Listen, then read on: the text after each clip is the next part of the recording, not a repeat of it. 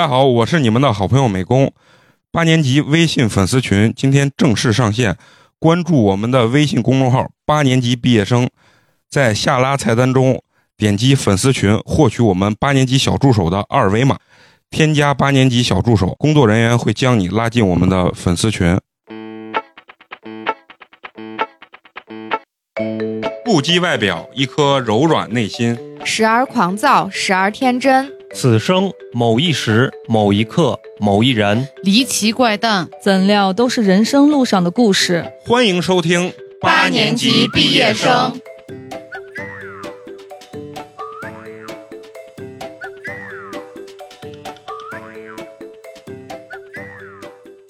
这个玩意儿，对它就是比较直，对，就觉得这儿你一个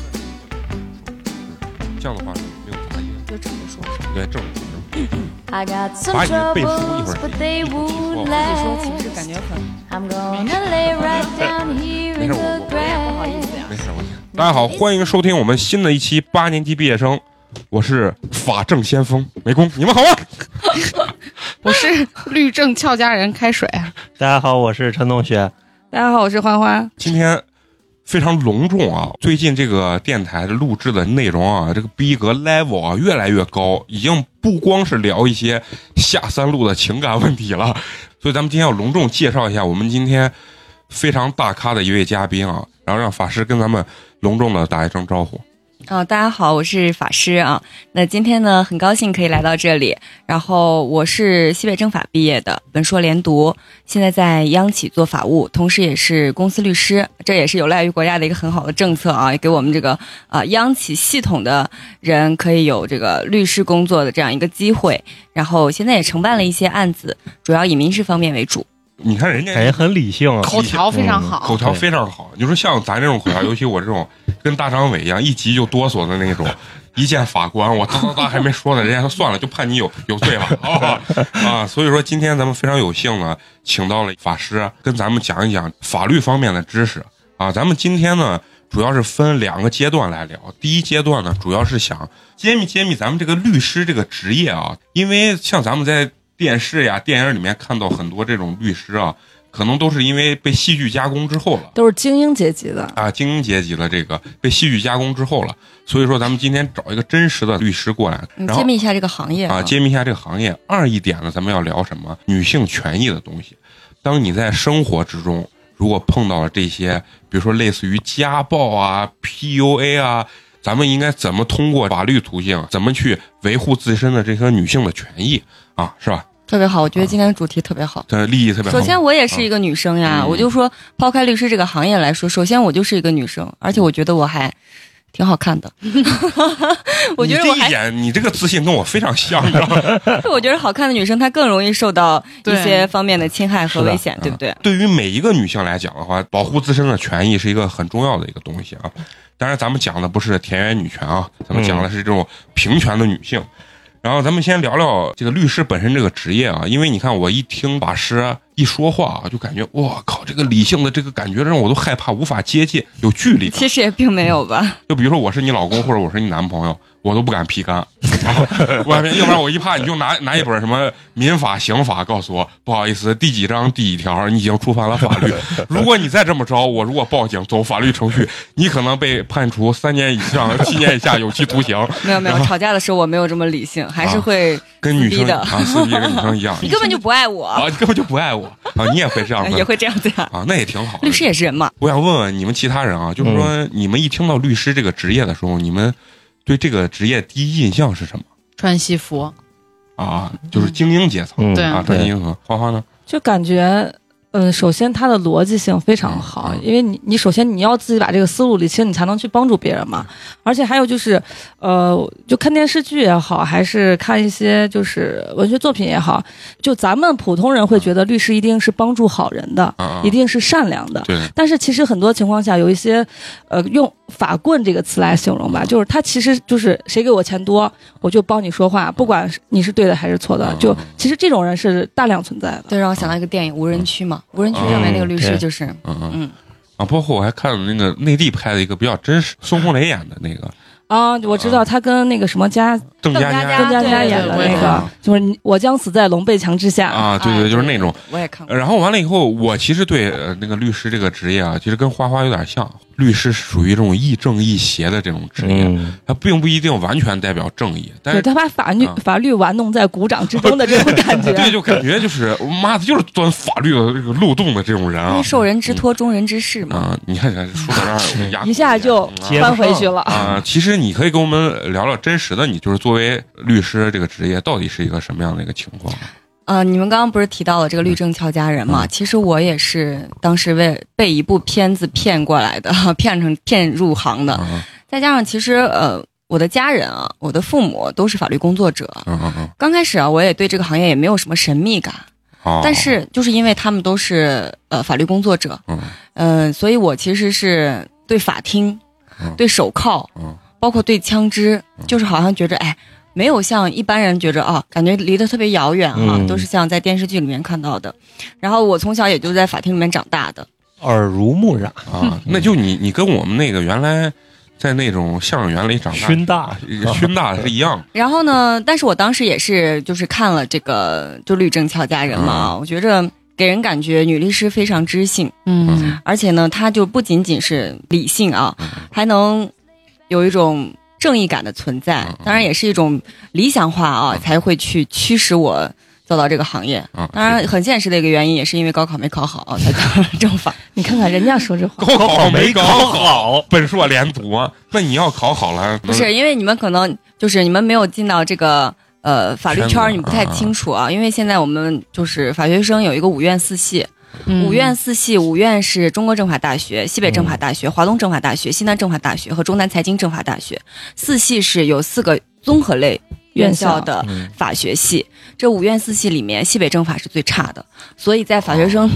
西北政法的法学生在我们这个圈子里面，哦就是当然在在整个西北。啊，是还是很很很不错很的，牛逼的哎，啊还是首屈一指的高校。当然，就说就像我们平时说的，只允许我们自己骂我们自己的母校，哦别人是明白绝对不可以的。明白。而且在整个西北，那西安这边儿公检法系统，包括律师、政法的学生还是很多的。嗯啊，，然后再说说这个行业吧嗯啊，律师呢其实是一个自由行业、自由职业，嗯，就是与公检法不同，它是必须要通过国家司法考试才可以入行的，它的这个门槛还是比较高的。嗯是然后你检法也是需要的，就是一共四个职业是需要通过国家司法考试的：法官、检察官、律师和呃公证处这边儿。啊，公证就处也需要公，证处是不是对就是那个转双色球的时候啊？我是公证人什么 什就么。买房摇号的时候，哦，对啊，这些就是这公证是其中的对一但部分。嗯但但是它里面也是是有有一部分人员是需要的，哦啊，主要是检察官、法官，他们现在司法改革了以后有一个入额员额制，也就是说他现在有一个这个审判终身制，你要对这个案子终身负要责，负责什么时候都要，哦什么时候翻出来对就有问题的话都要来找，都要。找你了。对嗯然后呃，律师跟法检是一样的，然后也是要通过国家司法考试，国家司法考试是司法部统一，然后这个也算是呃跟注会一样，算是嗯含金量很高的一对对个，啊对，哦就是这两个是可以说是中华第一考吧，当时说是中华第一哦考，我说但司是。法考试好像就号称非常难考。哎对啊但是思考的人就是法学生说，哎，我们思考是最难的。然后嗯会计、金融这边说，哎，我们注会是最难的。嗯然后我们两边就会经常在论坛上面撕 逼。啊，对，哎呀，这个这个这个法师一说完啊，这我我都我都想想直接说一句，我我判你无罪，好 吧？就感觉非常理性，这个条理真的是太清楚了 啊！现在可以说是律师是一个朝阳行业，就不像一些嗯比如说房地产，它就是一个夕阳行业。对很多人会说，律师为啥律师是一个朝阳行业？是因为现在就是大家的法律意识越来越嗯，就是提高了，嗯你知道吧？越来越强，而且是现在的这个经济也经济活动也频繁了，所以经济嗯纠经济纷啊伴随着经济活动的频繁越发的产生，啊所以说是越来越多人会需要这个法律律法师律上的帮助，啊对对对，不管是律师呀，还是法律援助呀，然后大家也会想到有任何纠纷会去这个通过法律的途径去解决。所以说，这个行业其实是一个朝阳行业，但律师呢，它是一个自由职业，入行的门槛很高比，较高，但是它里面好律精英律师和就是普通的小律师，它的差距是非常大的。你不像别的行业，比如说法检啊。检察官和法官，他们进去了，就是可能是一个毕业生刚刚考过公务员考试，是做法官助理，他和一个资深的法官，他的这个呃，毕竟都是在公务员系统，他的工资差异不是特别的大，嗯但是律师就不同了。对啊嗯因为律师他这个完全是按照你自己的案源，而且我刚说为啥他是一个朝阳行业，因为律师是，嗯，越老越吃香，嗯它是随着你经验的积累，随着你这个名气的这个增逐步增对大，逐步增大，然后你的这个代理费嗯会越来越高，是不是跟还是跟你做某一种类的这个律师跟领域肯定也有关因系为。我我听说，就是你做经济类的案件，你是要你的律师费是抽成儿的。它的这个收费标准和收费方式不一样。跟跟领域没有关系，哦它嗯是啥？比如说陕西省有陕西省的这个律师收费标准，西安市有西安市的收费标准，但西安市比陕西省的要高。你跟当事人就是在签这个委托代理协议的时候，你可以看咱们依据陕西省的也可以，依据西安市的也可以就，还是国家有个标准嘛，有个标准，但是这个哦标准它不是那么的笼统，哦对对，它不是它不是那么的标，它不是那么具体，就是说它是以这个案件的标的额，嗯，标的额我不知道大家知道不不？知道就比如说是咱俩就是一个民间借贷吧，啊你欠我五百万。啊，然后我现在要告，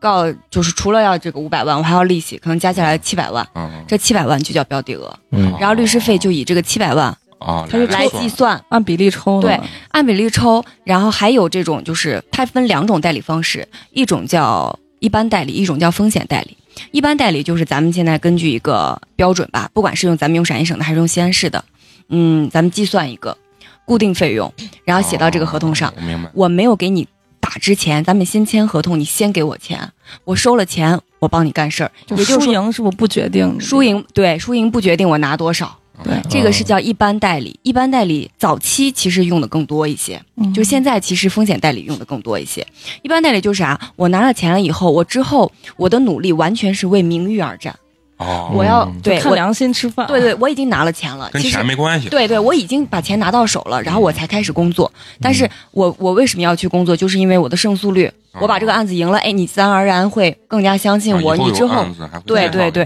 对这个叫一般代理，还有一种叫风险代理。风险代理就不是，就是可能前期会有一个基础的一个费用，就是车马费吧。后面就是你不管了，嗯啊律师去跑。我这七百万，我帮你要回来五百万，这五百万百分之多少我拿？啊，我帮你要回来三百万，那三百万百分之多少我拿？也就是说，这个时候律师是为钱而战，啊，嗯，这叫风险代理。啊那现在更加趋于风险代那理了。这风险代理一般的这种经济案，它的呃抽成大概是多少？呃，一般代理百分之六，抽风险代理百分之二十左右，就是都动的，你知道吧？啊是个变动，它是有区间的。啊嗯你比如说，比如说我我刚举的这哦个例子啊，七百万，你比如说是一百万到二百万，百分之多少？啊，二百万到三百万，百分之多少？啊，这个完全是当事人和律师之间的这哦个签合同的时候可以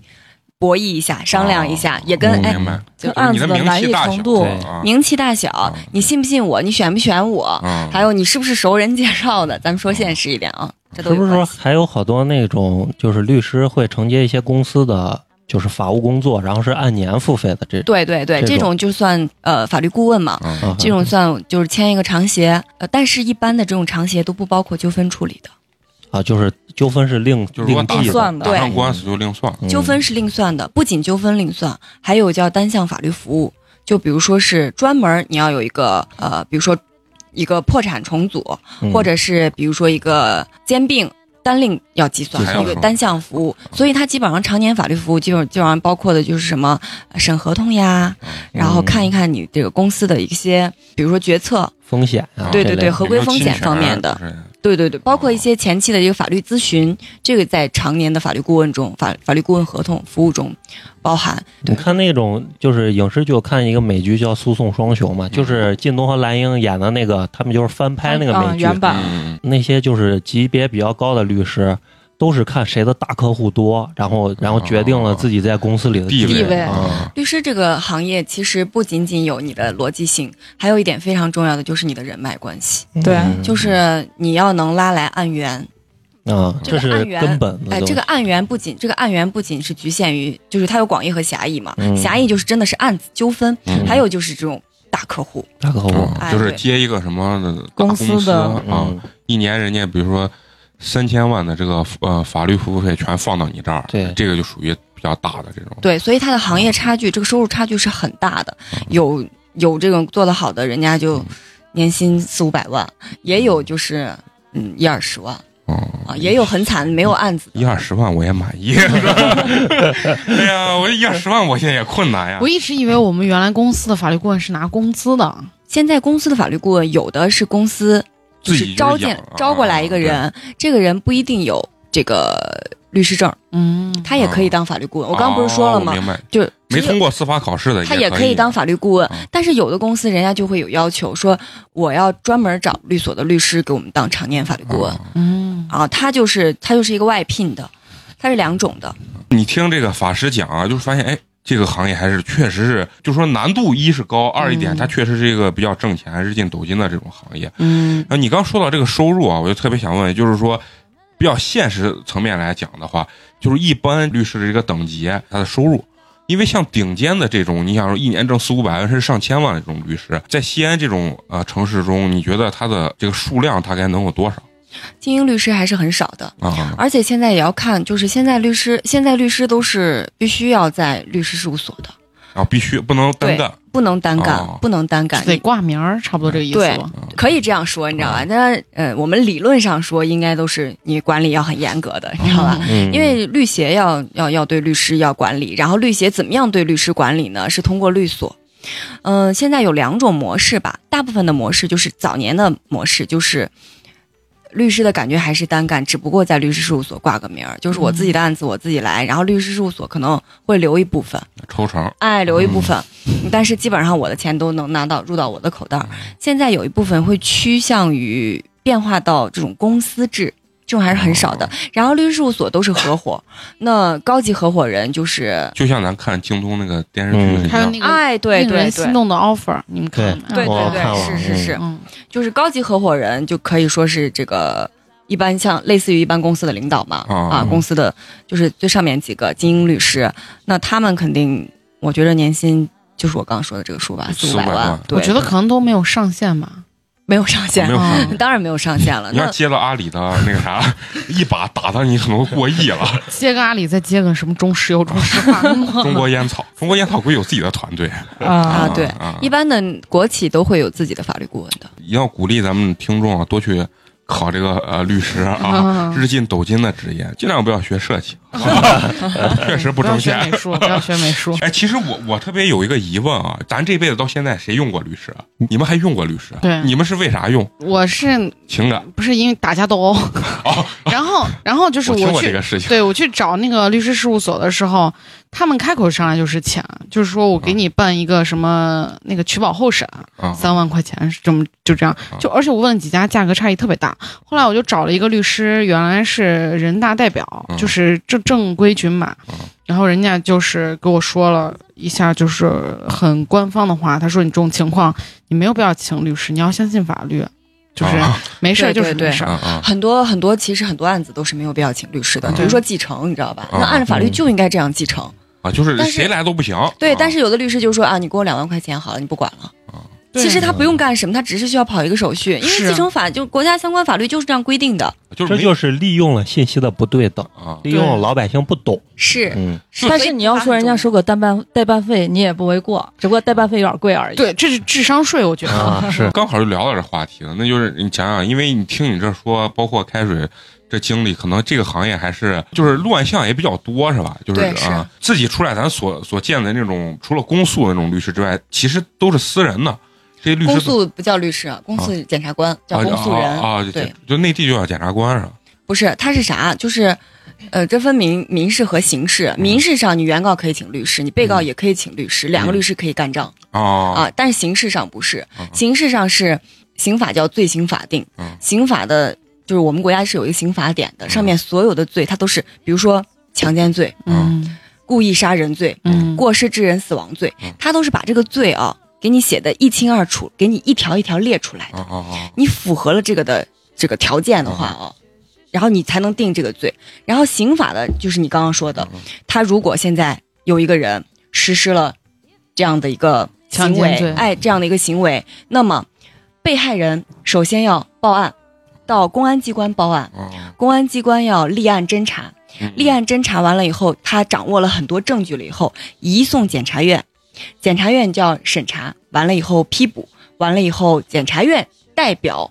被害人去法院起诉，对检察院叫提起公诉，公诉就是代表公权力啊去提起，哦也就是说，这个被告人啊，强奸犯不是说被害人去起诉他，对啊，也不哦嗯是说被害人找律师去起诉他。啊，而是被害人请求国家公权力来保护我，是检察官去起诉他。这个时候律师是干啥的？哦好，这个时候律师是来说帮，强奸说不定犯这个强奸犯是受冤枉，不是他强奸的。啊哎，这个律师是来保护强奸犯的，啊，就是这哦个叫刑辩律师。这没宣判之前应该叫嫌疑人，嫌疑人啊，嫌疑啊人，对对对对对对对，咱们也要学法师一样，你知道吗？严谨严谨啊，对对咱们对跟着他说话就比较严谨，嗯就是这个行为啊，怎么怎么怎么这样，听起来就感觉好像毫无破绽那种感觉，你找不出他任何的哦，漏我洞。每次跟他玩剧本，我这人家都比我强，真的那是是这必须了，逻辑都活人 了。啊，人家连法官都都都都可能要被他说迷糊，一个一般人肯定要说迷糊。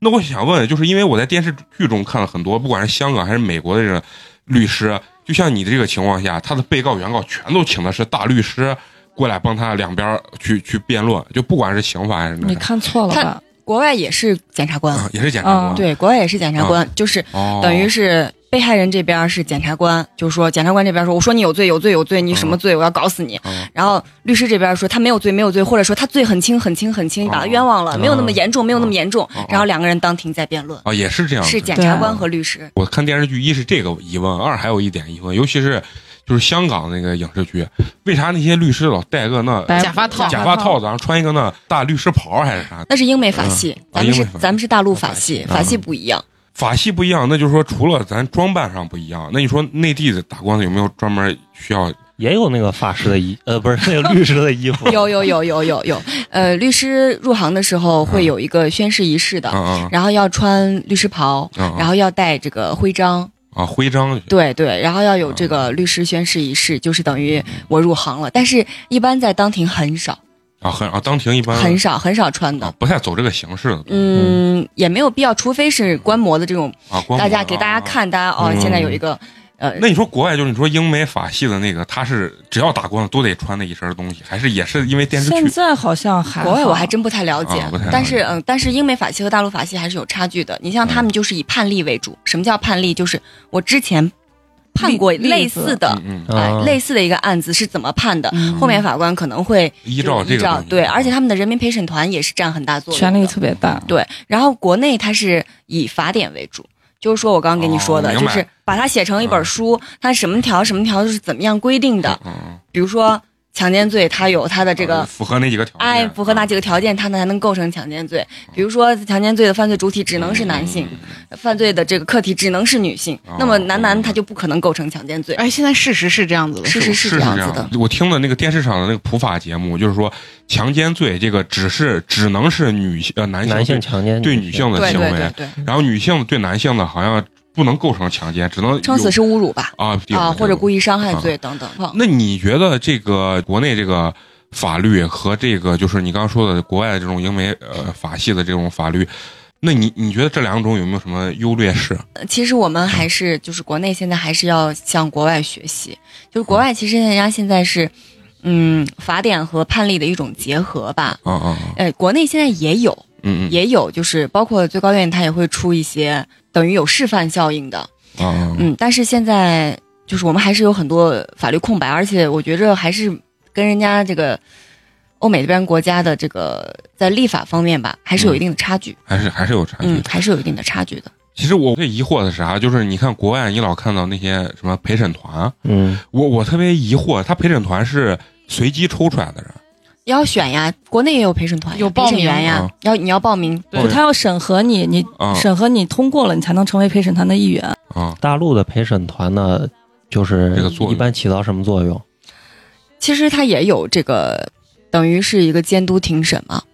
嗯啊，要监督庭审。你要你要说就民事和刑事，呃，陪审员，而且他还有一个要求，就是说是陪审员不能是法律工作者，就是法律顾问哦他是不能去当陪审员的。啊，要他跟等于法律毫无关系。你比如说法庭上坐的全是学法的，他现在就说是那大家可能角度需要一对些哦大改家可能性钻到一个有点法学像理论的一个嗯一个一个一个拐角对了。啊对然后他现在就需要就是从社会上，呃，招聘一些这个陪审员，他要从这个大众的视角或者从道德的评判标准去嗯比较审感视，性的一些，，对，去审视这个案子。啊那他最终是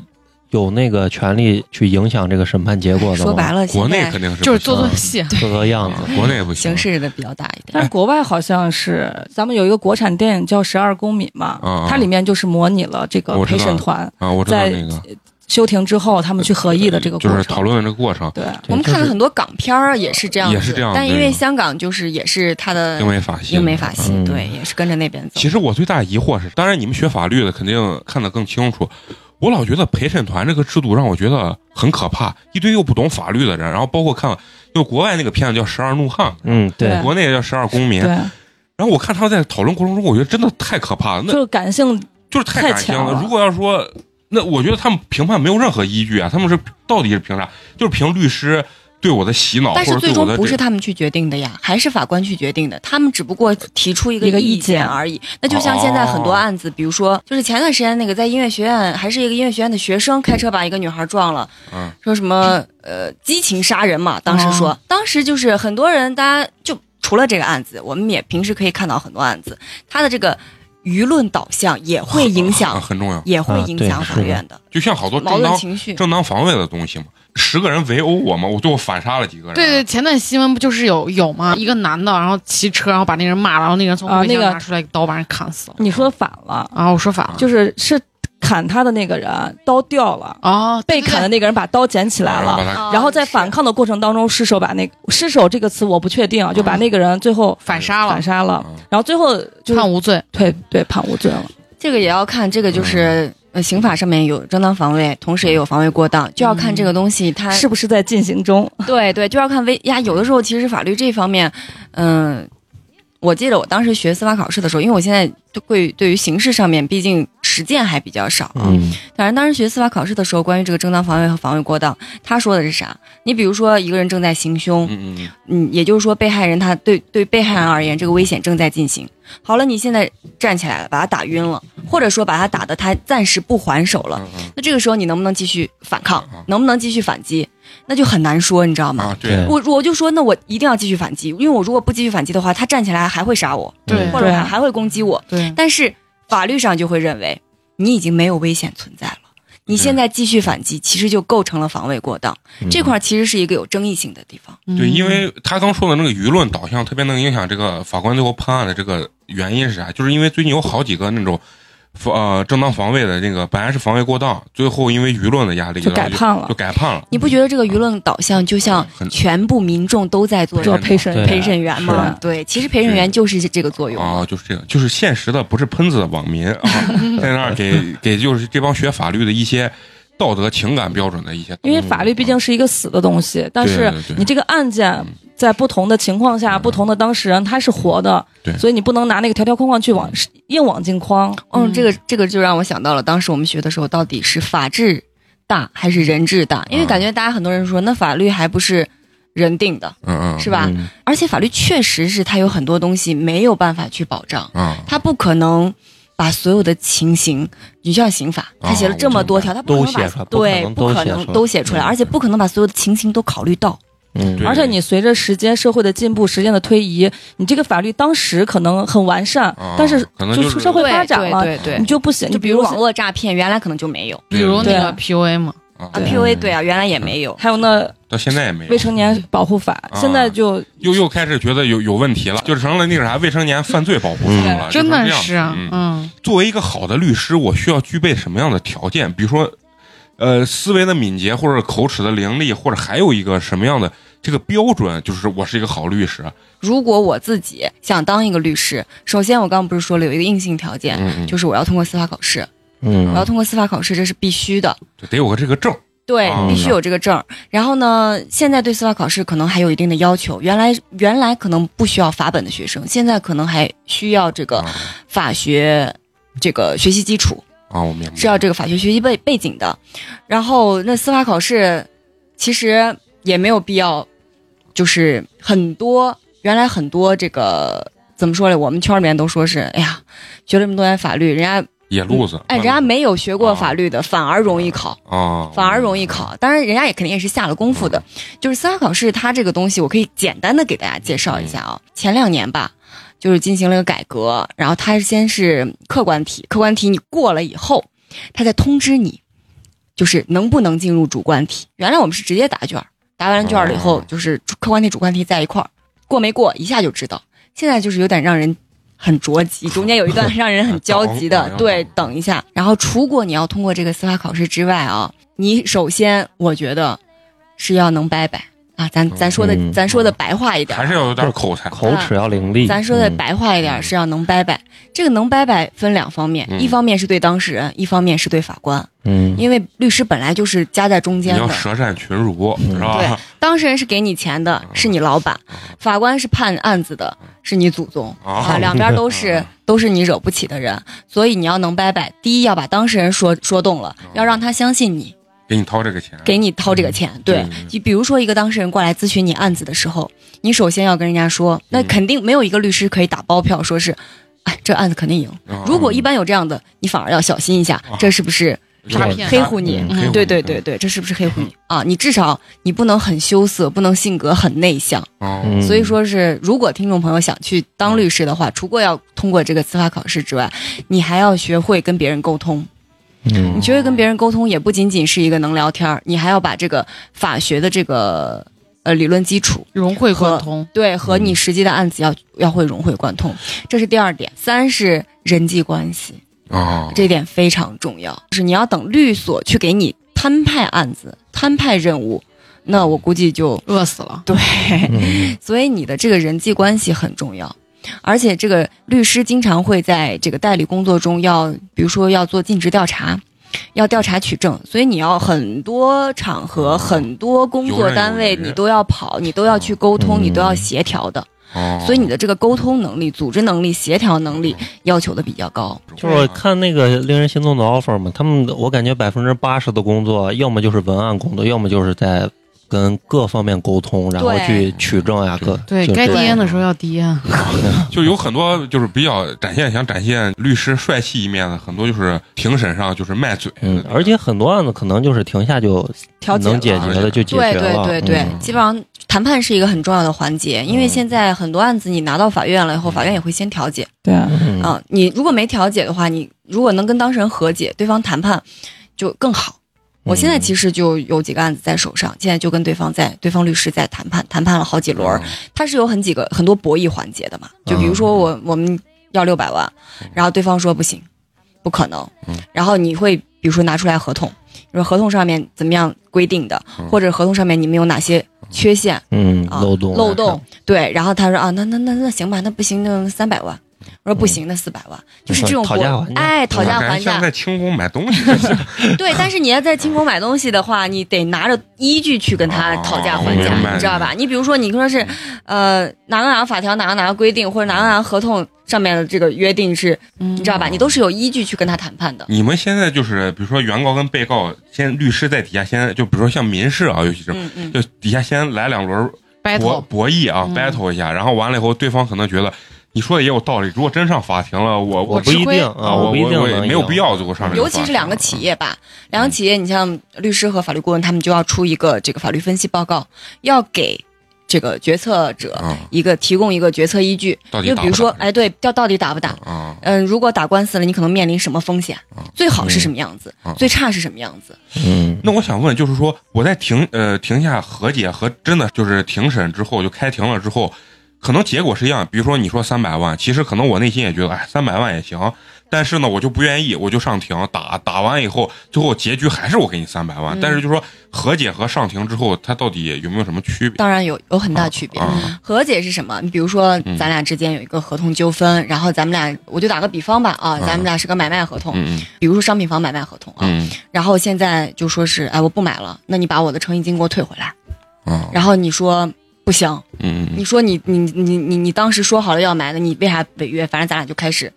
呃，撕逼，哎，对，就开始撕逼。啊然后现在和解了，你说行行行，那我退。比如说我当时诚意金交了二百万，你说嗯行行行，那我退你一百万吧。我说不行，你最后咱俩约定啊，那你退我一百五十万。嗯你说好，现在和解了，啊和解了以后我还可以诉，和解完了以后，我还可以诉，因为完全属于我们两方私下的。但是如果是调解就不同了，啊，调解就是咱们俩现在就是关于这个二百万怎么样退，说说说说不到一块儿去，好，我诉了嗯，诉到法院了，然后法院在法院的主审持下，法审院理调解你们两个啊，我们俩咱俩也会，哎，一百万不行，一百五十万，可能最后也是一百五十万，嗯嗯调解书上签字盖章，好，一百五十万给我了，现在我后悔了，你不能再诉了，哦，你没有资格了。哦而且这个，而且这个调解民事调解书跟判决一样是具有强制执行力的，哦，如果你不执行的话，我可以申请强制执行，直接去对，直接去，呃，冻结把你你的的账冻结户你的户动，嗯对对对，变卖你的财产，对。然后还有一个方式就是判决，就是我觉得我跟你调不到一一块儿啊去，对对调不到一块儿去呢，对，就开庭了，就法院，嗯就法院判，嗯判就判多少，那就不关关不关咱俩的事儿了。啊啊，但是和解和调解又有一个共同点，嗯就和解和调解，它还是以一个就是双方算是嗯比较友好的方式，所以法院的诉讼费是减半的，因为一一般哦原告起诉的时候嗯都会要求被被告承承担这诉个讼讼费哦对，所以和解，我一般如果要跟对方谈判的嗯时候，就会说，你看，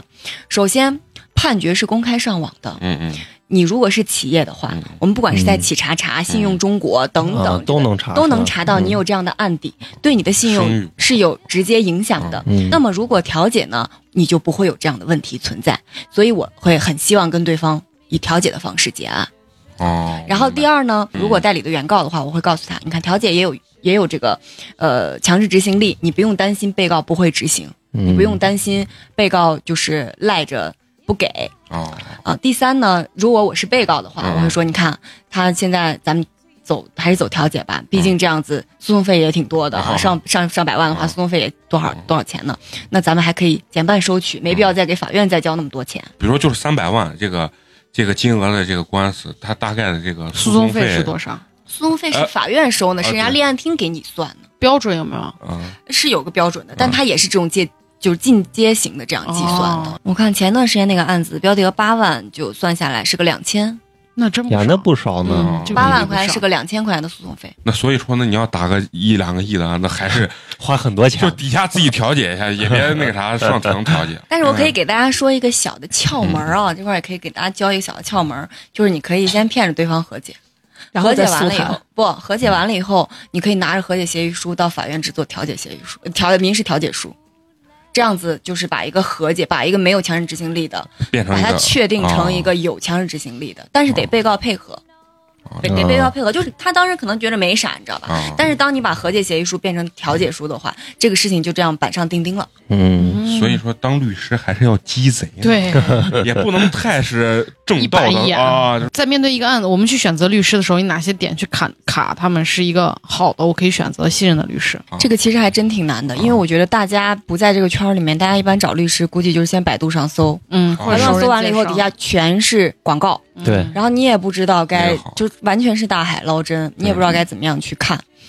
而且基本上现在很多律师啊，说白了就是，嗯，其实他的这个专业能力没有多少，但他很能，就是咱们白咱活此地话上胡吹冒撩，嗯啊对吧？胡吹冒撩，对他们很很会包装和宣传自己。啊啊所以说句实话哦，如果你身边没有这个没有相关的朋友在这个哦圈子的话，那就来找确法实师。确实还不太好甄别，啊，不太不太好甄别，或者者不太好去选择一个优秀的律师。哦很难甄别的基础上，那咱们多多少少也能说出来一两条吧。嗯嗯那就是如果你身边有朋友，嗯嗯你先咨询朋友，你先让他给你一个大概向大概论的方向，嗯然后这个案子也，当然这个朋友也看是什么朋友啊。嗯嗯看靠不靠谱。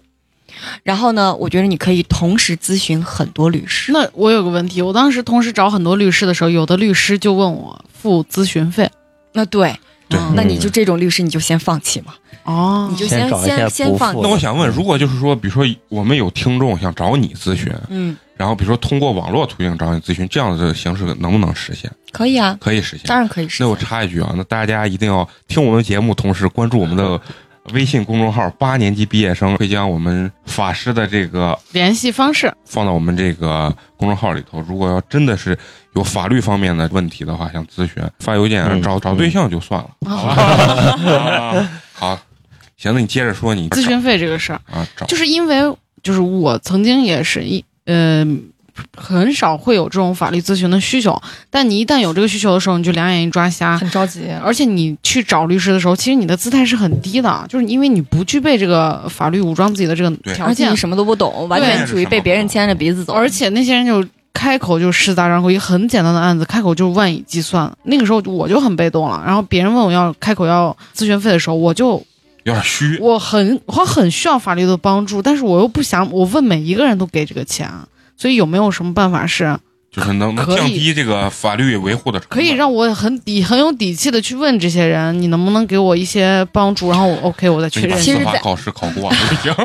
其实，在这个行业里面是很普遍的，真的是很普遍的，就是律师收咨询费，按小时算钱的这种，对，按小时算嗯。钱，一个小时两千块钱的这种标准啊。 但是当然，当然，当然也有人没有啊，少惹我事先儿啊！ 我先我先说一下嘛，嗯律师这个绝对是时间就是金钱，对这个行业嗯绝对是时间，不像呃国企、公务员儿这种的。当然，当然也不能这样说啊、嗯但是相比较而言嘛，就是很多律师前期的咨询就开始收费。对我觉得一些有业界良心的，他会先给你剖析你这个用不用。有的嗯就不用律师的，嗯那就可以直接告诉你，你这个不用律师，你完全可以根据。当然，有的人家比如说确实想赚钱的，这单我就想收了的，人家也可以说，你把多少钱给我，我再告诉你。但是我觉得这种，既然他都已经连最开始的都没有跟你说，那我觉得你可以直接放弃 OK，啊，直接放弃。嗯大部分啊，大部分还是这种，我先给你剖析一下，等你再往下问的时候，啊，那不好意思，那我现在肯定需要收费这个收费了。嗯，还有一种，我觉着给大家教一个也比较鸡贼的方法吧，就是你可以去西北政法大学一些法律诊所，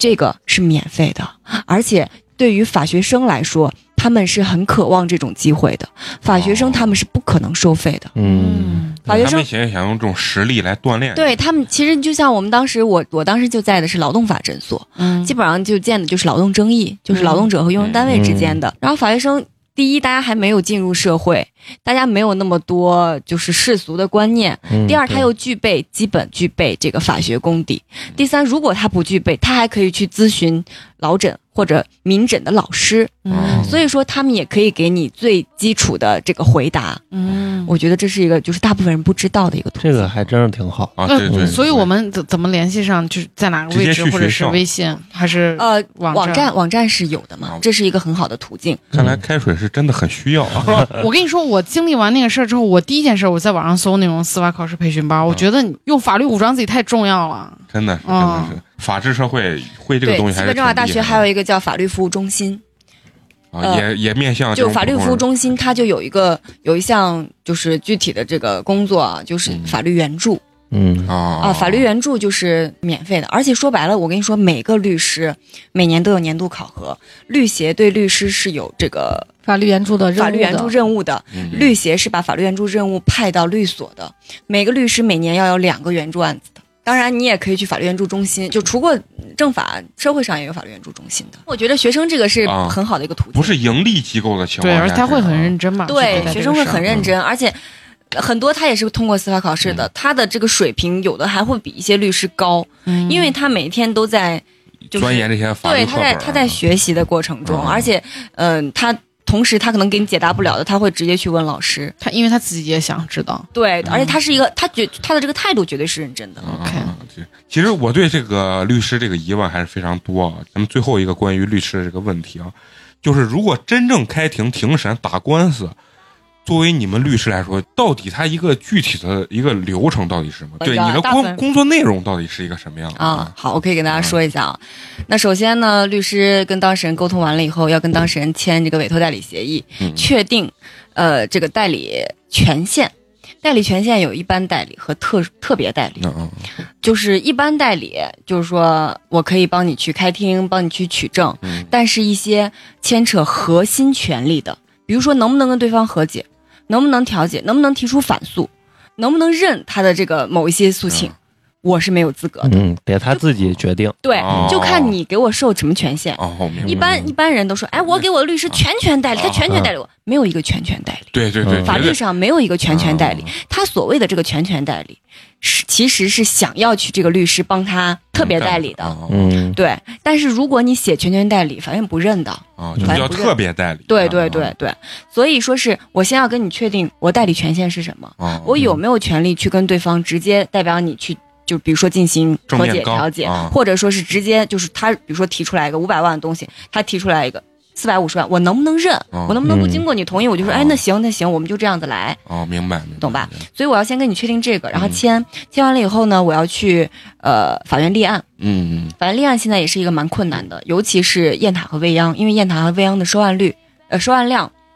都非常高，就嗯是啊，就是收的案子特别特别多，，所以你要立案的话要提前去排队，要领号。哦，嗯完了以后你要抽号，完了以我后天你要去窗嗯口，这个窗口就跟银行的那种、嗯那种业务，那这个是律师都要来来做的吗？对你的委托代理人就是律师，其实就叫委托代理人。啊，嗯委托代理人嗯啊，又叫代理律师，就等于照帮着当事人去。那就是做说，这些事情电视剧里面这些律师的助手一般都干这件事情，大律师一般就是，如果真的是顶级大律师是不会干这啊，对对啊对，不会亲自去干这对件事。对嗯对，但实际上应该是你是代理人，你来做，因为你要签字呢。哦，嗯你上面明白签字只有你本人签字和代理人签字，哦，你没有代理人的小助手签字，嗯哦，明白。对知道吧？嗯，然后呢，你要现在去立案，立案的时候呢，法官会立案厅的法官会审核你这个案子能不能立。你这个案子立的话，在他们这个院可不可以？这就牵扯一个管辖，嗯哦级别，管辖、地域管辖，是不是归我这儿管？比如说你一个雁塔的案子，你跑我未央来了，我未央就说我不收，嗯，你这不是我这儿管，就是进行审核完了以后，你要签字，你要交诉讼费，好，这个案子就收了，哦，收了以后回去就等，等通知，等这个案子会分到哪个厅，分到哪个法官手上，完了以后法官就会给你打电话，就会给你打电他话哦主，动给你打电话。对啊，但呃这个时候还要看我是原告还是被告，我刚刚是以原告律师的身份，哦，被告律师身份就不是了，啊因为立案永远是原告去立，啊，被告是啥？就是可能我收传票了，对，啊收收收收这个法院的，收到法院的电话，哎，你被诉了，来领个应诉通知书，哦你来领个应诉通知书，他会告诉你你被诉了，嗯然后还有原告的起诉状副本儿。嗯这个时候你可能收到了以后，你才会去找律师，然后原告律师完了以后，那你肯定就要整整理证据嗯嗯啊，然后做一个证据规格表，嗯嗯完了以后就等法院通知提交证据，提交证据完了以后，双方要交换证据，嗯完了以后开庭，开庭完了要开庭的时候要质证，质证环节就是我质疑你的证据。对对对，嗯嗯，其实前面应该还有个调解，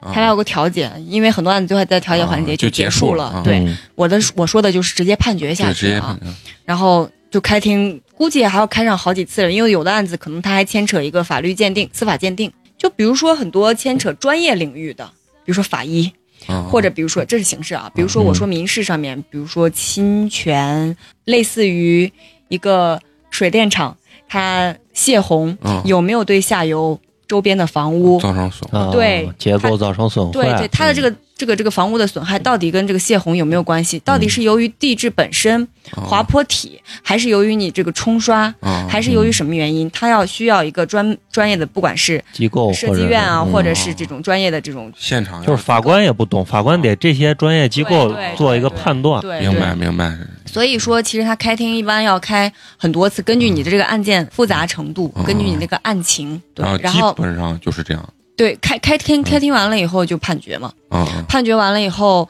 呃，你可以认，嗯也可以上诉。嗯我先说认了吧，它有一个服判生效生效期，嗯然后过了生效期，比如说你欠我钱，我是原告，嗯，你欠我八万块钱，嗯然后现在过了生效期了以后，嗯，你就要来执行，但是你一直没有执行嗯。好，我现在要申请强制执行。嗯申请强制执行其实是执行阶段，它是另外一个案子，它要嗯重新的执行立案。我天，重新收费，啊，哎然对后还要再就是再走一重新的执行力遍流程不重新执行立案，这个时候是法院执行局的人要去嗯查你哪儿有钱，啊，然嗯后要去再扣，这就是执行的案子。嗯所以它和前面的是那这个时两候环节我请的律师还是要跟这帮人对接这个时候不一定就是这个律师了，因你为都这下一律个师案子了嘛？因为这个律师已经完成了他的使命啊，但是这个案子你没有拿到钱，啊所以我我把这个继续给大家说了。哦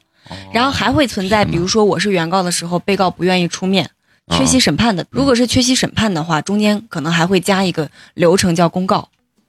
啊，就是缺席审判，就是他这个人他其实就欠我钱，嗯他这个人也没死，但他就是不出现，啊他就是想躲着我，就是不想来。啊，然后我那怎么办？我就会给法院说，我说那证据这么明显，他就是欠我钱，嗯，那你不能因为他不来你不给我判。嗯然后法院就说啊，那我公告，那你行行，你现在去交公告费。啊交了公告费以后，法院会在人民法院报上呀，或者西部法制报上，或者在相关网站，就会去把这个呃你起诉、你起诉状、公告嗯嗯过了这个公告期了以后，嗯如果他还没有嗯回复，那就视为嗯他看到了，然后会缺席审判。嗯，缺席审判开庭的时候，被告就没有人。啊完了以后，缺席审判这个判决书也要公告，毕竟结果出来了嘛，嗯所以也要去公告。这就是如果被告没在的情况下，这是我说的认了的情况，嗯嗯还有不认的情况。嗯所以其实法律是挺复杂还的，挺复杂的。嗯不认的情况，它是有一个上诉就是权利的。哦，明白。你比如说，两边都有可能不认。嗯好，你现在可以向上一级法院提起上诉。提起上诉其实又是另外一个案子， 哇，但是就进入了二审阶段，因为审判是两审终审嘛，嗯嗯两审终审，然后上级法院他有可能改判，有可能维持，嗯啊，这都是上级法院也也就开庭嘛，嗯嗯开庭完了以后，就是再走一遍那个环节，它结果有可能改判，有可能维持，二审终审就完了。然后大家有有可能说是，哎，那不是二审终审完了吗？那为什么还会出现一个再审环节？嗯，再审环节又是什么？就最高不是说二审完了以后就彻底完了，嗯是所有的案子二审就是终审了，嗯但再审是你确确实实发现，比如这个法官有枉法裁判，就嗯他有一些非常严苛的条件，嗯或者确确实实是程序上哪儿错了，哦，就这个错的很离谱了，特别明显、嗯特别离谱的，你可以申请再审，嗯嗯，到高院去再审嗯。但是，一般再审案子很难立，高院就是最更高人民法最不是高人不是民最高嗯院，是高院。高院省嗯高院省高院省高院，我刚刚就说是，比如说你一一审在呃区两上湖区哎基层法院，哦二审在中院，哦，然后再审就在高院。这真的很复杂，怪不得那个乔丹打官司那个品牌打啊八年之久啊，嗯真的很麻他很烦麻的，烦其实我们很麻烦的。其实最后我感觉啊，真的打成这两败俱伤。嗯，要不然你说这个东西为啥有很多人停下调解差不多就行了，再真上去，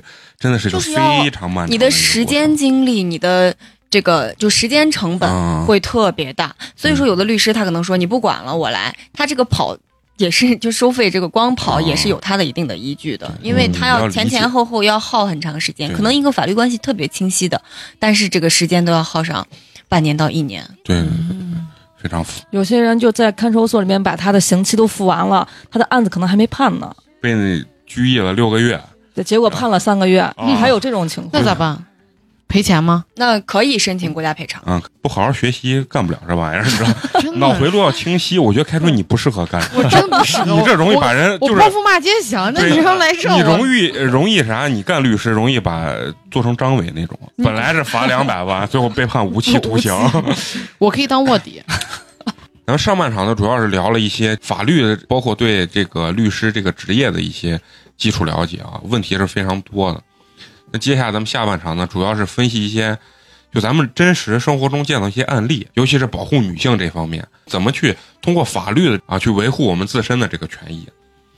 呃，然后因为现在网上最近最火的那个暴力的那个嗯 PUA 行星，北大嗯北大女生那个自杀那个案子，它里面就牵扯了很多，就是比如说，呃，咱们现在所所新兴的这种词汇 PUA，然后什么字母圈、精神控制这种东西啊，嗯然后所以说咱们就想通过这些案例呢，跟咱们这个法师呢聊一聊怎么去保护女性的一些权益。聊到 PUA 呢，我想让咱们那个八年级的莎士比亚啊， 陈同学， 陈同学给他们听众先简单介绍一下，包括我们在座这些人啊，也简简单介绍一下，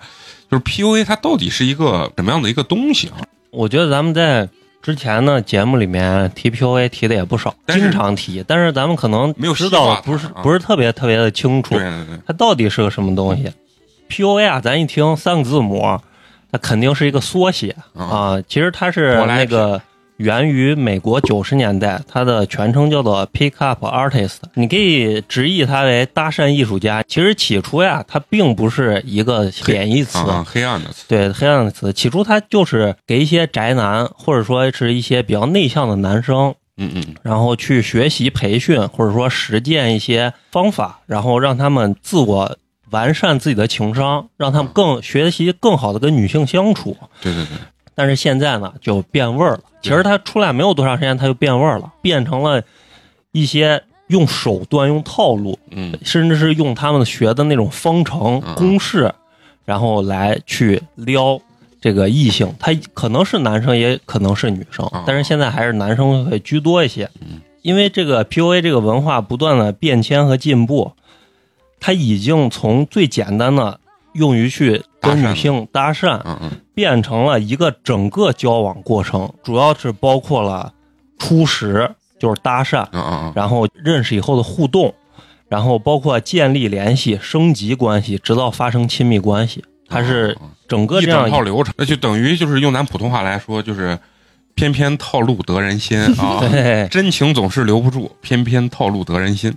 对，现在更有甚者，就已经演变成了骗钱、骗色，包括诱奸，甚至嗯引导你自杀的这样一个程度，就已精经神控制，啊对他已经就是触及到了法律了。嗯其实我我特别有疑惑的一点，就是这个精神控制，它能得到的目的，就是还是最终还是骗钱骗色。不是，他们有的人是有那种丑女心态的，我得不到，我现在就报复性的要得到这些东哦西。嗯，PUA 的，就是这些学习者，或者说是他就是沉浸在 PUA 当中的这些男性啊，他跟异性交往，他往往不是为了爱，也不是为了情，他就是为了财，为了色，甚至为了去精神控制。所以他们就会疯狂的使用他们学习到的东西去套路别人，然后不择手段的骗别人，跟别人发生关系，压榨你的钱财，甚至鼓励你自杀。我前两年就是在网上无意中接触到 PUA 的时候，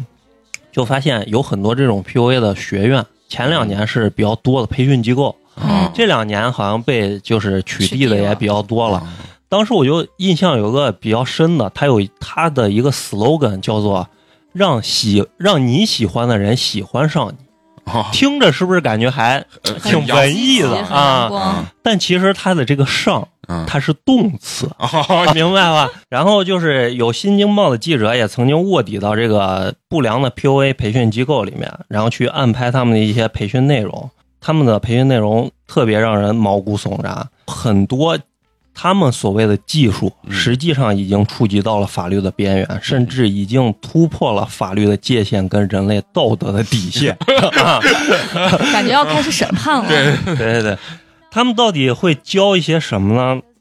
其实啊，比较初级的就是教你在夜店里怎么跟别人去搭讪嗯，然后比如说一些高价值展示啊，嗯就是咱们也常说的这些手段。比较深层次一点，就是会疯常的压榨你，不管从感情还是从财务上来啊嗯说，啊然后还有一些把女朋友当做宠物去养成，嗯这个就有点字母像圈儿字母圈儿的对这，个有点字母嗯，圈对儿对，包括还有一些只是为了发生一夜情呀，他会用各种各样的招数教这些想要学习 PUA 的人。他们呀、自己总结有一个五步陷阱，呃，常说的第一步就是叫做好奇陷阱，然后主要的方式方法就是说去立人设、讲故事，然后包括高价值展示，然后去吸引一个女生对他的好奇，对他究竟是一个什么样的人充满了探索欲，嗯，就是你想一个特别有钱、特别帅又会撩的小哥哥在你面前，你都会有这就是种探索欲。把你，把你的这种好奇感、神秘感，然后达到一种顶峰值。对，然后他们常用的手段，比如说一个女生对他感兴趣了之后，想要问他的身份，或者想要去问他要电话号码。嗯嗯像咱们一般的男生，可能就会很主动的就会去嗯嗯给，但是呢，PUA 不会，他会让你去为他做一件事情，比如说在现实生活中，他可能会说：“你给我唱首歌，我就给你；或者你帮我拿杯水，我嗯就给你。呃，在微信上，他就有可能会说：“那你就亲一下我，我就给你。”就是这种虚拟的，啊，他就会把这种主导权握在自己手里。一般这种小小的测试，只要注意分寸，女生其实不会特别的抗拒，对反而会觉得他是一个很有情趣的人。对对对所以为什么你们都喜欢渣男，你知道吗哎？当然，不感冒他这一套的女生也就不会上他这个当啊。这其实也是 PUA 初期筛选他的目标的一个手段。就跟电信诈骗啊一，样。就对嗯我也想是，嗯所以是不是女生喜欢渣男，往往是渣男了解了一些女生期待的和渴望的一些小心思。对他就初期已经把智商高的、情商高的、嗯脑子好的已经筛掉了。对对，接下来如果你要中了他这个圈套呀，他就会。完全表现出来一个他虚拟的人设，嗯嗯嗯，就开始他的表演。就是说，他的人设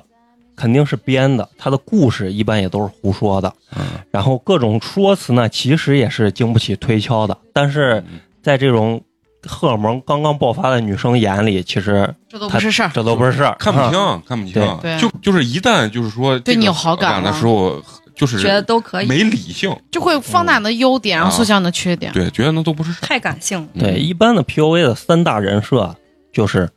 受过伤的浪 子，事业有成的 帝王啊，然后还有就是说浪漫的诗人，就是怪不得我就喜它只欢啊是一个概念化的，对，怪不得我喜欢那种我忧郁的状态，你知道 吗？就觉得忧郁使得我更文艺一些啊。一般当这种起了他的人设故事之后呢，就会进入第二步，一般他们叫做探索陷阱。他这个人设跟你沟通交流一段时间之后，他就会选择颠覆他这个人设，他会找机会告诉你，他真正的内心不是别人看到的那种放荡不羁，哦，别人看让你到感觉这个世界上别人都不懂，只只有有他对懂那对，就跟咱们的那个台台本前面一样，不羁外 表，一颗柔软内心。对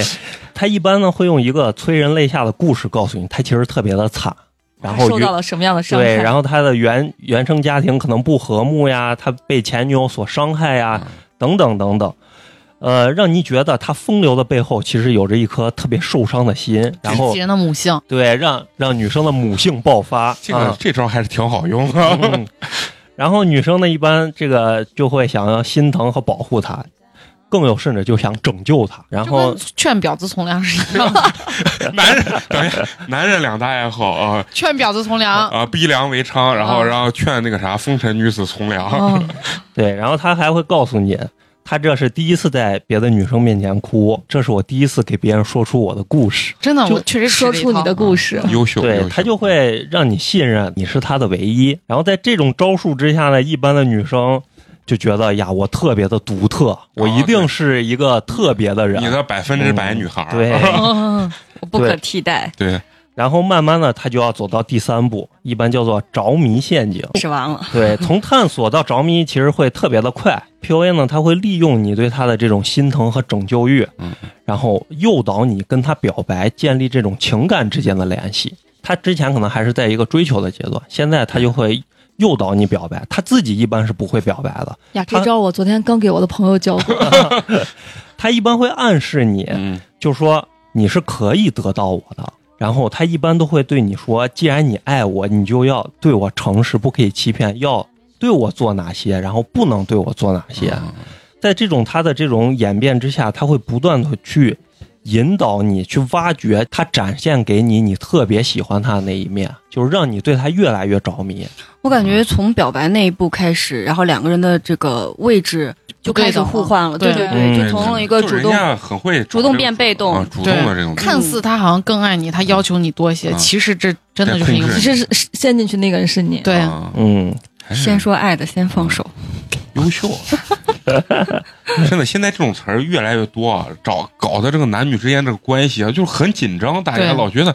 哎呀，还是要有真心，我觉得嗯啊，女孩呢一般就是，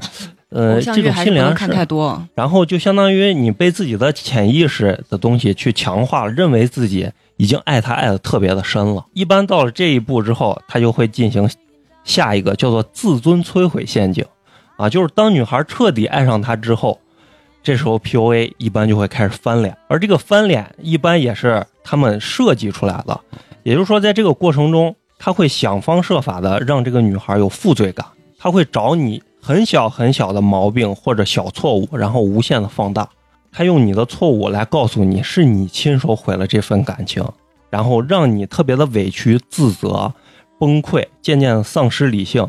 你会疯狂的想要证明自己，这个感情是可以挽回的。开水，真 的，我我觉得就是你，啊我真的觉得我的初恋就天生的 PUA，对你在这个情这段情感里面，嗯就每一个真的是路都是我亲手亲脚走过的路。对对嗯对，确实是这样的。我觉得你的状态就是他刚才陈同学所说的这种疯狂想证明我可以我能挽回回哦，然后你是爱我的，而且他也是抓住我的小错误无限扩大，可能我回家晚一点点，晚一两分钟就天都要塌了，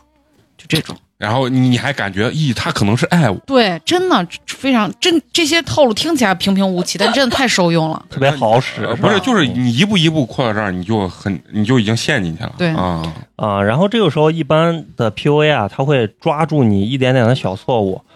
然后表现的非常自己非常非常的心痛，然后他有的时候可能会表演的痛哭、嚎叫，包括砸东西等就等。把自己想象成马景涛，对对对，。嗯感觉这跟你的那场恋爱非常的相近 太香了。然后他会以此来加重你的愧疚感，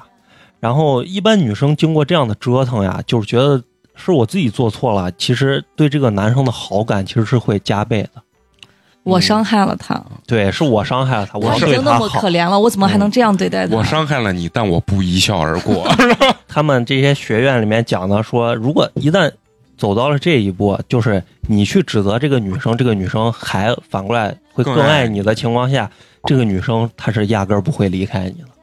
啊、太优秀了这其实就是温水煮青蛙，啊！一步对一步对让你已经陷进去，你已经没有跳出来的能力了。对，其实走到这一步的话，女生其实已经是有是一点点被精神控制的感觉了。嗯对，再接下来，他们就会走到第五步，一般叫做情感虐待的陷阱。一些 PUA，他会用各种各样的招数去压榨女生原本就不多的钱财，呃，有的甚至涉及到暴力、诱骗、自杀等等的行为。他们在骗财的时候，一般都会有一套专门的话术，令女生无法拒绝。比如说，这个男生他想让女生给他买一个手机，他一般不会直接提这样的要求，他会说：“呀，我现在这用的这个手机还是我的前女友送给我的。”然后一般呢，如果特别爱他的女生听到这个话，肯定是没有办法忍受我 扔了啊！对，我本人，啊我哎本人，不，我会觉得你他妈吃软饭吃到现在还不换手机，啊就我是会觉哎你得，哎那你去找你前女友啊，不让她你继续给你买不，啊你。俩是也没有陷到，可能第一步的时候就失败了。对对你对俩，我俩已经被排除到啊你俩已经不是 PUA 的目标了啊！嗯开水已经走到第四步了。 我不，我走到第五，我割腕儿了。我操！嗯，要不下次讲出你的故事好不好？然后有的 PUA 呢，他还会就说呃精神控制了女生之后，偷偷的拍一些不良的照片儿或者说视频，他们以这个东西当做他们的成果，去在他们的圈子里去展示啊，然后就是我身边也有这种男孩，他他倒没有那么过分，他跟女生开房会拍一个女生的包，炫耀到他兄弟群里面，我又拿下一哦个。哦千人斩，嗯，最最过分的就是说鼓励她自杀的嗯啊，他们会就是诱导、鼓励、怂恿女性嗯为了情去自杀。他们的理论是，只要一个女生为你自杀过，她死都不会离开你。嗯，对。那你不是也离开了？那我尝到别的 鲜了，难难分难舍啊，你这个状态是嗯吧？其实你看他讲的这些东西啊，有某一些他确实是能达到，就是你跟女性相处的这个啊这个方法吧，就就是人家本质其实是好的，啊就是对你不把它用在歪门邪道上，其实它是有帮助对的。有帮助的。二一点的话，就是你像到最后了一些特别过分的一些点啊，就像开水说的，可能就是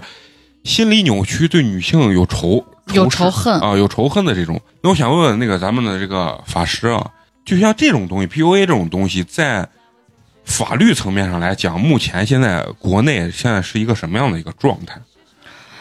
嗯，它其实还挺复杂的，嗯你要根据它的这个程度而言。呃，比如说我们说刚刚那个案例啊，啊，像包丽这个案子，嗯就是当时争议就挺大的。他其实穆林汉现在还没有被，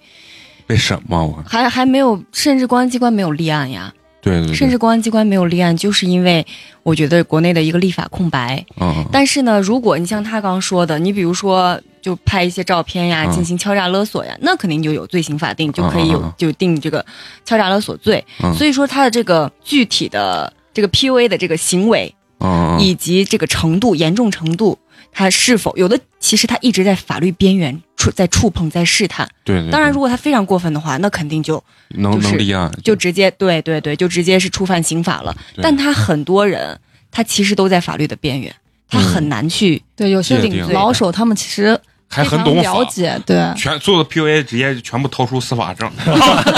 不好意思，我有证就啊。嗯其实我特别想说的一点是，我我刚刚在听陈同学在介绍的时候，啊花花插过一句，我不是说花花不好啊，但是刚刚那个观点我是不是很赞同的？嗯因为花花当时说就是就是 PUA 在进行就渣男在进行 PUA 的时候嗯嗯，嗯第一个环节就把很多比如说高智商的女生或者是什么精英女性、理性的女性就排除在外了。其实我不是很赞同这一点，为什么？这个跟嗯其实跟精不精英没有关系。嗯，你看包丽，哦他是北北大，大的，而且包丽和穆林汉他们两个双双通过司法考试，双双通过司看法来考真试，的是这 样子。你知道吗？就是其实我认为啊，我刚刚听他介绍这个嗯 PUA 的过程啊，我觉得他反而他是利用一个女孩子的善良，他从头到尾哦他都是在利用一个女孩子的善良。还有她嗯最基本的人性，所以我觉得其实跟这个女孩子她理不理性，她聪不聪明，她是否是高学历、高智商没有一点点关系。嗯我觉得是任的何一个女孩子，都有可能漂亮的、不漂亮的、聪明的、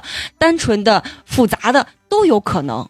他都有可能，嗯嗯只不过看你遇到的这个人，他是不是他扮演的这个角色在不在你的点上，有没有可能刚好就嗯所以我觉得啊就是我们的听众啊啊，也你大家不要想，哎，我肯定不会的嗯啊，我我我我觉得还是所有我人都觉得自己肯定不会。对对，但是对往往对就啊是大家很容易在，嗯因为我觉得他就是正是利用你人性最基本的善良，你比如说，比如说激发你的这个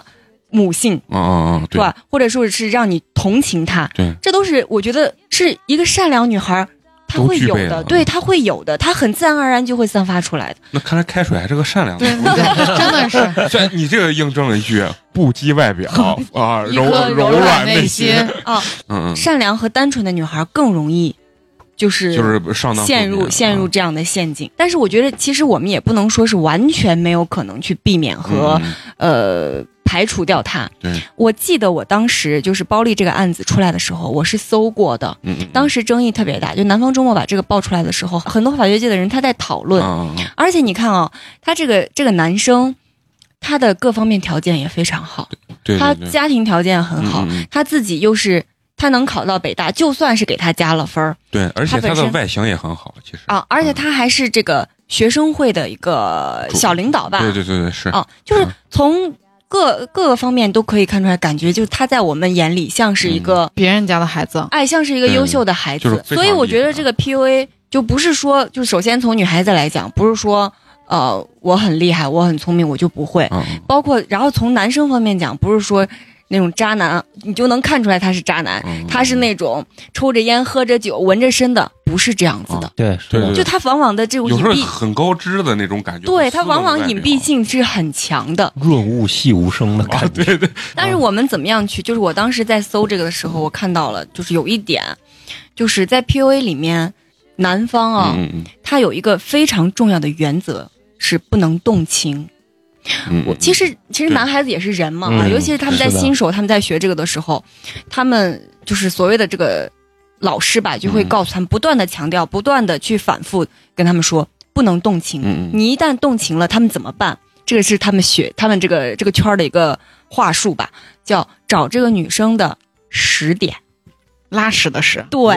哦是哦，我不知道你是们哦，我知道你说就的是意思他让我觉得恶心的我肯点定受不了啊了。对对对把，它放大就，可能他我稍微有一点喜欢这个女孩子，比如说我觉得哇，她今天撩头发那个好好好好美啊嗯好美好诱惑，然后她就突然哇，你看她屁股好大，啊好像她走路腿好短，放屁就是好臭，哎对，就是不断的，哦就当你每次要动情的时候，然后就去思考，就去控嗯想。控制自己的感情，对这个时点放到女孩子身上怎么办？嗯嗯当你发现，一旦发现嗯你自己有可能碰上了一个嗯 PUA 男，对，也可以利用这一点。找那十点，那不是分手更彻底吗？ 我干嘛找十年？慢慢的嘛，你我跟你说，这个最恐怖的就是你想分手分不了。就包丽这个案子就对是呀，嗯对，她给她说我真的很想分开，可是我做不到。嗯对，我觉得女生在最恐怖的一点就是她的这个理，她的这个感性，使得她在感情中不会，就是很客多时候观她的去看待这个事情，或者说她没有办法掌控自己的感情。暴力这个案子，我跟你说大概是个什么情况啊？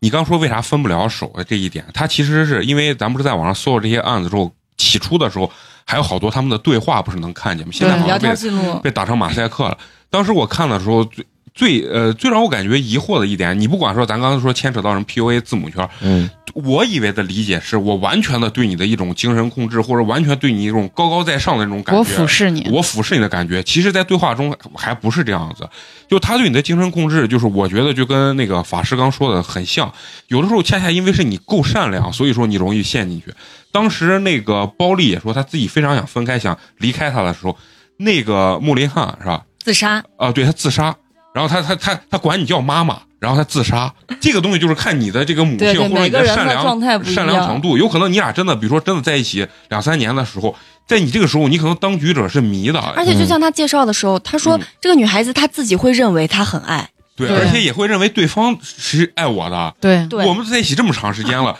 他他能为我去自杀或者怎么样，但是他可能只是说一下，在前那段一时套间不是也有一个就是教师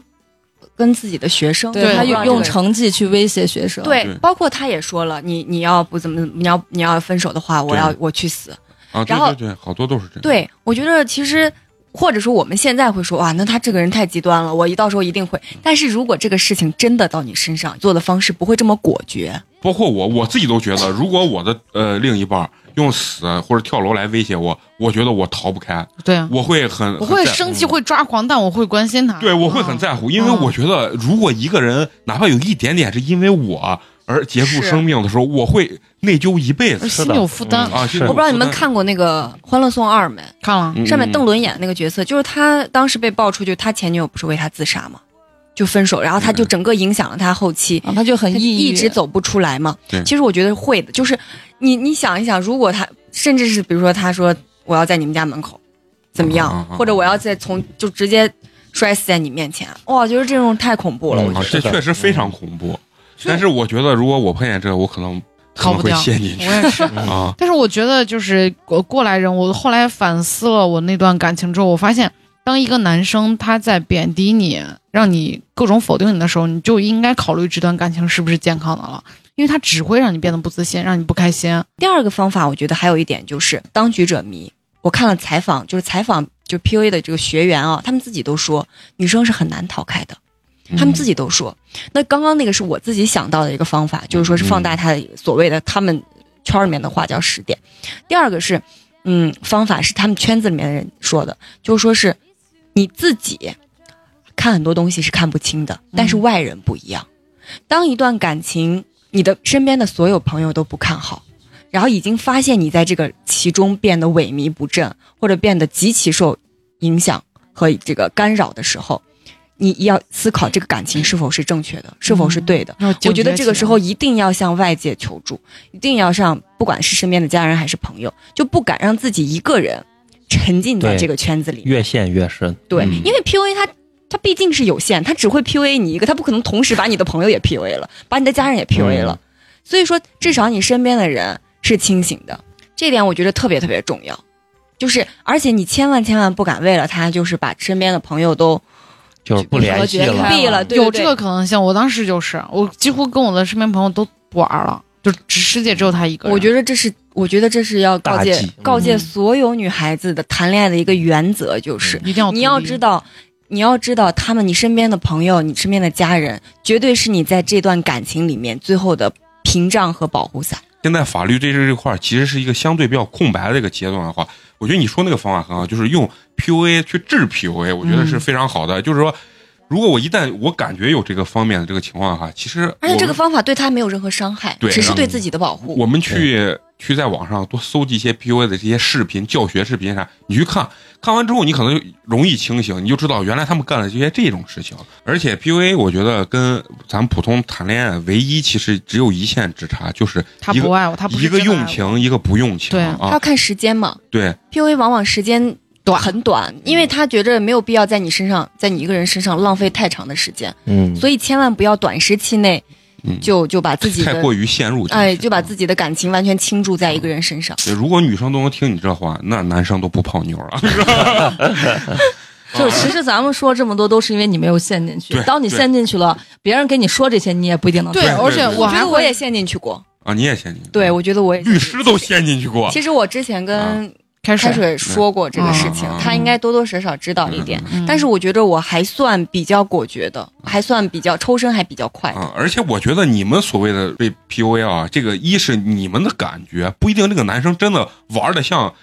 呃，对，陈同不学一定刚开始真的就是啊 PUA，、陈同学介绍的真真的是这么有套路，啊然后真的是想把你又占你钱又占你不是钱他应该有就可能天是生新，有可能是新手机的嗯 PUA，也有可能是天生他的这个天生性就格是啊就就具备对这些技啊能，，对对就对，其实你谈恋爱的时候，谁不用点小手段、小对技巧？对但是他只要不是以害人为目的的，这就是无伤大雅的。哎，对对对对对，而且我觉得只要只要真的有感情，开水这个表情很痛苦啊。我就在网上看了，现在其实“爱过”这个词比“爱你”嗯这个词要更感人，因为爱过至少是真的，发就自感内心嗯觉还听挺到这温个柔词就的。感觉很悲伤的感觉。咱们也不要把情感说的两性关系讲的我操这么这么让人不堪入目，是不其是实？我我觉得嗯最简单的一点就是，不管是男生还是女生，你不一定要吃过很多，嗯，但是你一定要见过很多。不管是女性还是男性吧，现在这个社会真的男性女性真的都一样，觉得多了解吧，一定要多啊了解，一定要多了把解时间战线拉的长一点儿。对，然后一定要多了解。嗯其实 PUA 在实质上它一定是违法的，但是对为什么国家立法上面现在没有这么完善的东西？因为它很多是趋于精神控制，对对而精神控制的这个东西，它就很难以实不好体界的定证据嗯去把它固定下来，对这就是最可怕的一点。那我想问一下，就是包丽这个案，咱聊回这个案子啊。包丽这个案子里面，你看他那个对话里面有那个呃男孩儿说让包丽去带环儿，呃去去不是去怀孕之后打胎，那这件事情在法律层面上也不能定性。你看这个没有办法说是故意伤害罪，嗯对故意伤害罪，你一般都是比如说我拿个刀子直接捅你，嗯你知道吧？对因为他会法院法律会认为你自己有判别的能力吧？对对你是个成年人，对啊，你自己有判别的能力，你别人让你，那你比如说我现在我现在说一句，你拿刀子把自己捅一下，啊你会你会法院会认为，其实跟他的这个话有点很类似吧，是吧？啊，对法院会直接判定我为故意伤害罪吗？不可能，可能会判你精神有问 题，就是捅自己这个人精神有问就题不，可能，啊你知道吧？？啊现在有人有学者会认为，那他教唆教唆自杀啊啊啊，对对对，是？吧？嗯但是也很难啊，也很难去判定呀、 Yeah 所以这个东西真的很难界定。就法院的法法律，他会认为你被害人有意志、啊，有主观意识有主观意志，然后你也能判别，啊，你知道吧？所以但是往往女孩子在感情里面，她会失去，就失去自我，嗯别人就说的智商为零嘛。对，但是法律他会认为你智商是一个正常人呀，对，对所以你很难用法律的东西去界定它。嗯律师也不好 看啊，律师再加上刑法上面啊嗯嗯，嗯它有一个非常让我们觉着非常不爽的原则嗯吧，让我们一般人觉得就是一罪从啊，一无对嘛从。对无。嗯但是人家家犯罪嫌疑人就会很开心呀，嗯因为但凡这个证据不是直接指向他嗯，或者有任何的瑕疵嗯，他就可以说我没有罪。对他有正有不正无嘛，对，但这个他要我保护人我权我从普通角度来讲啊，就是这不懂法律的人来讲，我倒觉得这个法律还是比较公正那的，嗯因肯为定还是要这样的。对，因为就是说白了，你你如果不这样的话，很容易冤枉一个对人，啊是非常容是易是冤枉一个是，人。但同时他也会放很多人，对，哎，这嗯是，是两但件是事。国家肯定是权衡嘛，呃如果放和冤枉的话，他可能宁放嘛，啊，宁对放嘛，对，因为你如果发生什么事情了，是事过必留痕，肯定有痕迹的。啊对但是你没有发生的事情，你让人家怎么去找证据证明你没有？对对，是这样，是这样。而且刚我就说了，PUA 这个东西，就是不要迷恋这个东西啊，这个东西我觉得谈恋爱还是要付出感就情是的，我觉得，就是啊你在感情当中，你要要保证一个底线，就是你要爱自己。嗯所有伤害自己的，或者是别人伤害你的，但凡牵扯到伤害了，不管是精神层面的还是身体层面的嗯，一旦伤害了就赶紧远离。而且啊我看了有一期腾讯的节目，就是 PUA，就是自己去讲解的。嗯他说他就是玩玩这个套路玩了一段时间之后，他没有办法再真的去喜欢上一个人了。嗯，就作为一个人一个个体来说，你情感上的不健缺失全，不健全，就是也很痛苦。哎除了爱的能力，爱无对能嘛，爱对无能他，嗯他可能会不由自主就套路起来了。对对是这样是这样。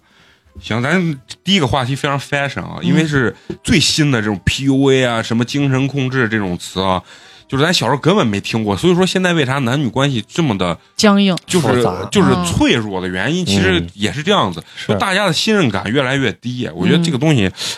这种文化吧，你说还是让它永远保留在小众的文化里对面，啊对对不要嗯成为一种什么主流的呃主东西流的一些东西。接下来第二个呢，呃，聊一个就是相对来说比较传统的一个话题啊，就是说家暴的一个话题。家暴这个是从古至今啊、啊，从未停止过的一个话题。法律层面来讲的话，也非常的难定性。然后很难一取证。其实家暴这个东西，它不一定是一次把你打成一个什么样子，但是它常年的让你心里有种恐惧。对，我觉得这才是最可怕的。那个影视剧叫什么？呃不不要要和和陌陌生生人人说说话话，冯远征，对对对对。童年阴影。嗯然后这块儿的话，我是花了大价 钱请人吃了一顿串串，换来了一个真实的这么一个故事。他这个家暴，其实你要说真的是就是有多惨或者啥，其实没有让人听着把这个人打的有多惨，但是一直影响到他的妈妈和他本身，就是在长时间的这个过程中，都是一个伪懦、一个胆怯的一个精性神就格。被摧毁了。他爸很爱很爱酗酒。嗯他爸属于可能是什么呢？就是说，也不是说在社会上混特别好，就是特别有能力的那种，在外人面前不太敢发脾气或表露自己一些真的一些观点，他就呃爱去酗酒之后，他就会把自己的这个把自己的无能展只能发泄在自己的家人身上。对，然后发泄到自己家人身上。然后他最严重的是什么？他是因为这个女孩呢，她是从小一直在目睹家，不光是家暴他妈，连他自己都害怕。但是这没他爸没有真的上手打过他，但是就是那个状态站前的一瞬间，他基本上整个人他都感觉软了，整个人就软了，就是那种状态，导致呢，他觉得他性格不够自信，或者说是怕事儿。呃，他觉得最严重的一次是什么？就是说，呃，有两次他爸动刀了，见血了。有一次是什么？他爸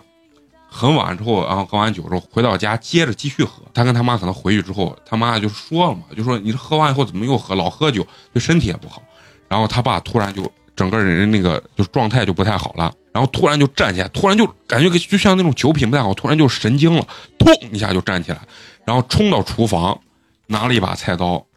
然后然后拿了一把菜刀就就是直接就当着你的脸直接就砍过去，然后他妈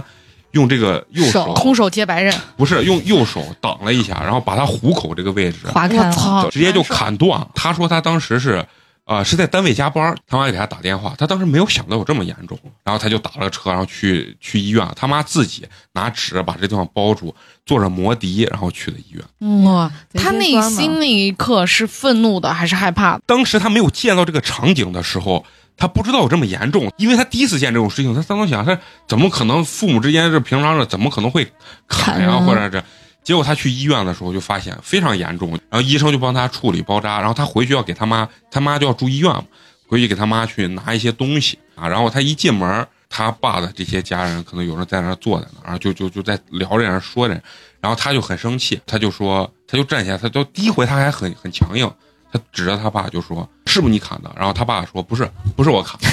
他爸就是说不承认，就说嗯，这东西不是我砍的。他就很生气，他就说：“妈的，狗砍的！”他爸腾一下又站起来了，然后拿着板凳要歇他，然后他赶紧把门关上。就这一次，就是你能因为咱语言形容出来了，怎么说呢？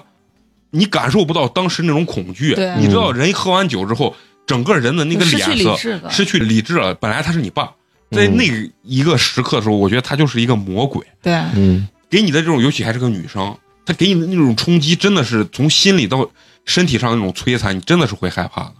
这是最严重的。还有第二次跟这很相同，就是也是喝酒，有些人是人，有些人他妈就不是人。喝完酒以后也是，然后用刀把他妈耳朵后面也割烂了，因为耳朵很多毛细血孔，嗯，然后就往外丝血，滋血。当时他也在，就发生这种事情，他都不敢独自回家正面面对他爸，嗯，你知道他就有这种心理阴影嗯东西。为啥我小不离婚呢？你先听我说，家暴这个东西就是跟不管是女女性被男性家暴，还是男性呃被女性家暴这一点啊，这一点上，首先我说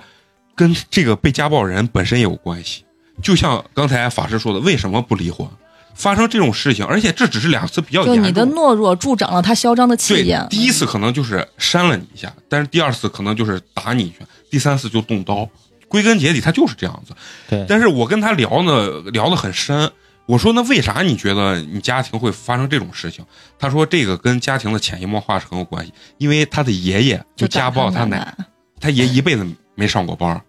然后也是在家里横喝酒，完了有一次也是喝多之后，直接把他奶拽过来，摁到地下，让他奶跪在地下，然后把他奶的嘴打开，然后噗，啊直接吐一口 痰在里头。我他妈想我要打人了，我真的我特别生气，我对，然后你先说，听我说，然后就是很严重的这种这种家暴情况啊，就这样子。我说我说为啥跟被家暴这个人本身有关系？好，他爷他奶那一代我们不评判，为什么？因为他那奶奶法律不够健全，或者怎么样？对，而且女性对女性的地位，是吧？但是呢，为什么到了他他父母这一代，这两次严重的时候没有报警，这就是很严重的一个问题。但是呢，到了后面比较轻的时候，他也报过两次警，这个都是后面就要跟法师来讨论这法律层面上的问题。他报警来了之后，两次报警之后，然后警警察问他爸当事人，就说是不是你打的？他爸说不是。然后法呃，然后这个警察说我们管不了，没有证人，没有嗯没有证据，我们管不了。然后呢，呃呃，那个警察告诉他说，你这个去验伤，只要够轻伤，我们就能逮人，嗯但是不验伤，这是属于家庭纠纷，我们管不了。嗯只能劝和。然后，而且你像这个打人的这个人，就是他爸，如果不出来见警察的话，警察也没办法。警察去的时候，他把门关上，然后对啊警察要进，他爸要拿拿热开水泼人家，警察警察也管不了。那你这就牵扯袭警了吧？那嗯那没真泼没有真泼嘛？然后警察也就是说，你这个东西我也没办法管，就是因为是属于家庭内部矛盾的问题。其实民警也很难，为啥民警会这样说呢？就是因为很多妇女啊，嗯就是他们可能法律意识呀、或者对就是对女性地位的这个不尊重吧。你看着她报警了，说老公打我了，然后警察说你老公打你，比如说够轻伤了或者够严重伤害了，啊，要把你抓起来判刑，关到拘留所里的时候，他开始闹，他就急了，啊不行，你把他抓走了，谁来给我家挣钱？啊啊我娃就没有爸爸了。啊他这会儿开始跟人家派出所闹了。就是对这种对情对况，对其实也有也是有发生的，所以为啥会和稀泥呢？这不是说是谁的错，这是前车就之鉴，对，这是一个大环境造成的对这么一个对结果。所以我就想问问咱们这个法师，咱就聊到咱们现在这一代人，我觉得咱们这一代人大部分的女性还是够独立的，一直在在放纵这种事情的发生的话，真的神也救不了她。只有你自己站起下来下定决心的时候，我觉得这件事情才能处理，你才能嗯真的、就不管是律师还是警察还是法律，才能帮助你们，对啊吧？嗯，所以说，就是说，你聊聊，如果我们遇到家暴这种情况，但又不是很严重，真的构不成轻伤的这个程度上，我们怎么去用法律来来保护自己？离婚吗？嗯，嗯，当然，离婚是非常果直决接的，嗯直接的一个方式了啊。但是你的这个潜台词意思是不离婚，是吧？啊对对，就是因为如果能真的很好离婚，其实这个问题也没有什么可探讨的了啊，那就是我就离了就完了。这个东西其实自古以来都有一句话叫做“清官难断家务事嗯嗯，对对”，，就说如果他真的是轻连轻伤都够不上的话，嗯就没有法律什么事儿，嗯嗯，真的，的。只只存在于道德层面上。对，嗯为啥轻？伤它是怎么界定？什么你是验伤轻吗伤？这个一级对轻这个伤这个你要去嗯鉴定的嘛。嗯啊，这个东西它其实，在二零一五年，然后国家出台那个反家庭暴力法，嗯嗯嗯但是这个反家庭暴力法的出台肯定还是有很大的作用的。嗯嗯嗯但是这个出台我们可以看到，它里面有一个，就是它的原则是什么？嗯它的原则其实是以预防、嗯教育为主。嗯嗯，这个这个就法跟律妇，联的作用是一样的。对这个法律，它其实法律当然是有用的，它其实规嗯嗯明确了很多东西。但是为什么让我觉得还让我们很多人还是觉得很无力？嗯嗯，就是因为如果事发了，我们还是很难去解决。我明白，还是很难。嗯所以他说，为什么说是以呃预防教育为主？然后如果真的事发了，我们可以怎么办？那报警肯定是应该的嗯嗯嗯，报警肯定是应该的。那呃，公安机关他会，如果达到一定的程度的话，嗯公安机关他会去侦查的，他会去取证，他会带着你去做鉴定的。嗯嗯那如果没有到这个层级嗯，你应该去找什么嗯？找居委会，嗯嗯嗯居委会也是有这样的调解，这个职能的。嗯嗯。你要你要你要去主张权益，你不能完全的忍气吞声。如果你还想维护这个家庭的维关系系嗯这个家庭的关系的话，你还是要去主张权益，但是你又不能直接升到上升到司法层面，嗯所以你只能要以人民调解为主，嗯就人民调解委员会啊，不管不管是居委会啊，就人民调解组织去开展这样嗯的工作。但是我觉着你在开展这样的工作的同时，你要留一手，嗯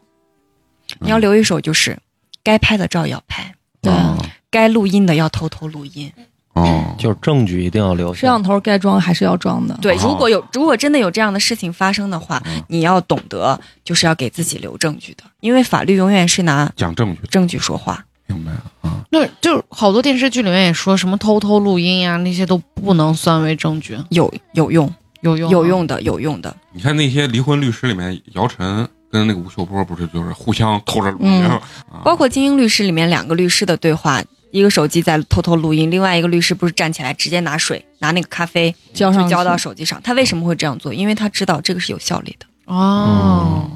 但是我我特别想问啊，你看咱们比如说在咱了解到在澳洲啊，或者说一些美国地区啊，不管你是家暴还是说打小孩这件事情，警察马上上门就会把你带走，而且你付出的一个法律的这个代价代价是非常非常大的。嗯因为我是看了也是抖音上有一个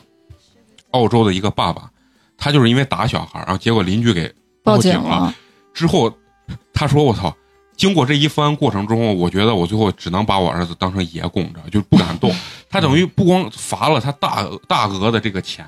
让他去接受教育，而且他在这个过程中见不着他孩子很长对一段时间，甚至付出他跟他孩子见面的时候，还旁边还还得有个还有人人要嗯看他们交往的过程对啊。所以说这个为啥在国外这个法律能实行，但是在国内是不可以的？我觉得跟人口工作量有很大而关系且吧，你中国毕竟是个跟人情社会嘛，跟性质啊，一个对，跟国家性质，包括这个风俗习惯，这都有关系。其实我觉得啊，就是有几点，就是大家可以了解到的，我觉得算是普法吧。就是因为反家庭暴力法里面，它也对这个有了一定的，我不知道大家有没有人知道这个人身保护令。知道嗯，但是知道好像咱国不太内清还楚是嗯很难，是挺难的。但是不知道的人啊，至少这一点，就通过我们今天这个节目可以知道，这个你是可以有申权利请去申请的。如果申请，它是有六个月的有效期的，你是可以得到法律的保护和庇护的。人身保护令有以下措施嘛，包括就是呃禁止他的这个骚扰、跟踪、接触，包括其实可以让他直接搬出去。让这个嗯这个就可以是强制施害执行嗯对强制执行，让他搬出去。包括可以给这个申请 人，就是比如我去申请，给我有一个呃安全领地吧，给我安全，屋。对对，哦这个就类似于安全是屋反家暴法里面所规定对，的啊。那这个要申请的话，你得具备什么条件？呃，它条件也算是挺苛刻的吧，但是它其实没有把很多苛刻的条件写出来，它法律上面只写了一个，比如说有明确的被申请人。那当然，这个大家都有，嗯你得知道谁伤害你，嗯，然后有具体的请求。你比如说，我具体要你跟人保护，或者我具体要你嗯把责令他出去，不要住到我家，嗯就是是要具体的请求。嗯，然后还有就是，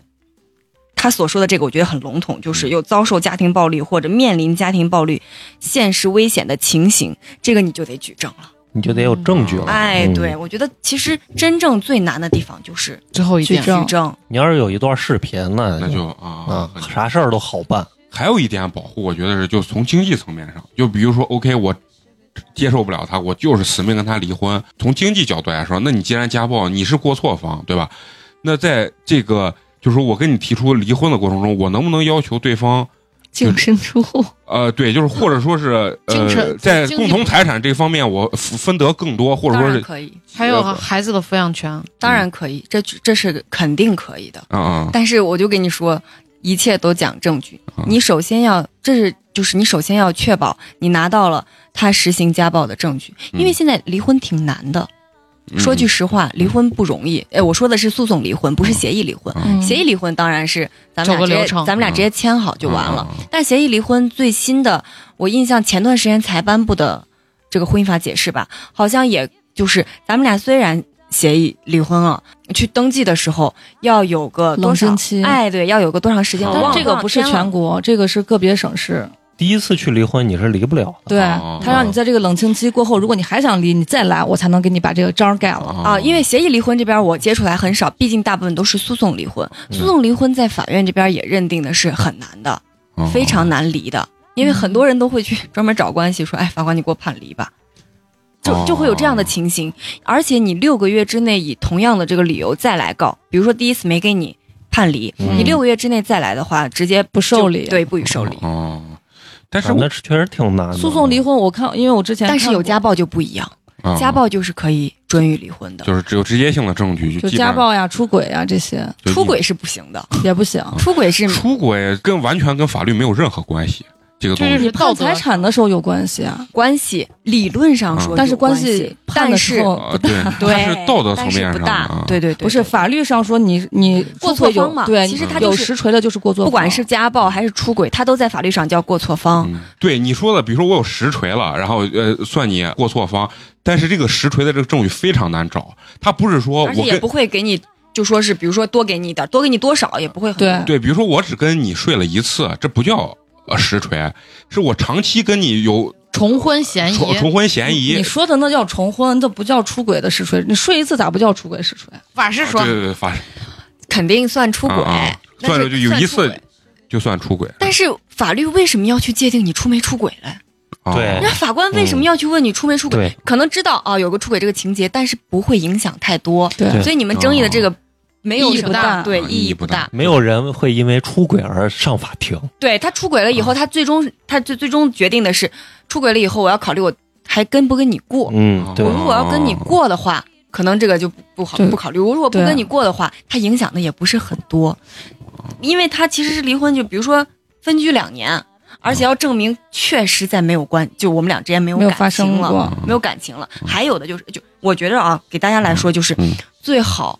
离婚的， 这我怎么感觉这么不合适呢？怎么教教大家怎么离婚呢？但是如果真的有这样的需求的话，那我觉着也得告诉你们，就说是这是法条里面最好适用的就是分居两年，然后证明你们俩之间没有感情了，其他的我都觉得都很难。那你怎么证明你分居了两年？其你的实经常你的经常住所地，你提供相关证据吗？嗯你，你提比供如相说我租了两年房子，对啊对，这个嗯租房合同呀都可以。我觉得更难证明的是我跟他没有感情了，这个可时能间，那就是两靠时年间哦本身就是，哎，对，啊两年本身确实就是一个一个一个基础证据，其实法官也很难。啊，确大部实分都不会判离，第一次嗯都不会判离的，嗯嗯。也就是说，你还得再等半 年，然后再去提就很交离婚请很难求的。其实我觉得最可恶的就是家暴，剩下没有什么东西能和家暴去啊还有一个媲美方法呀，就是可以找他单位，这个其实是法律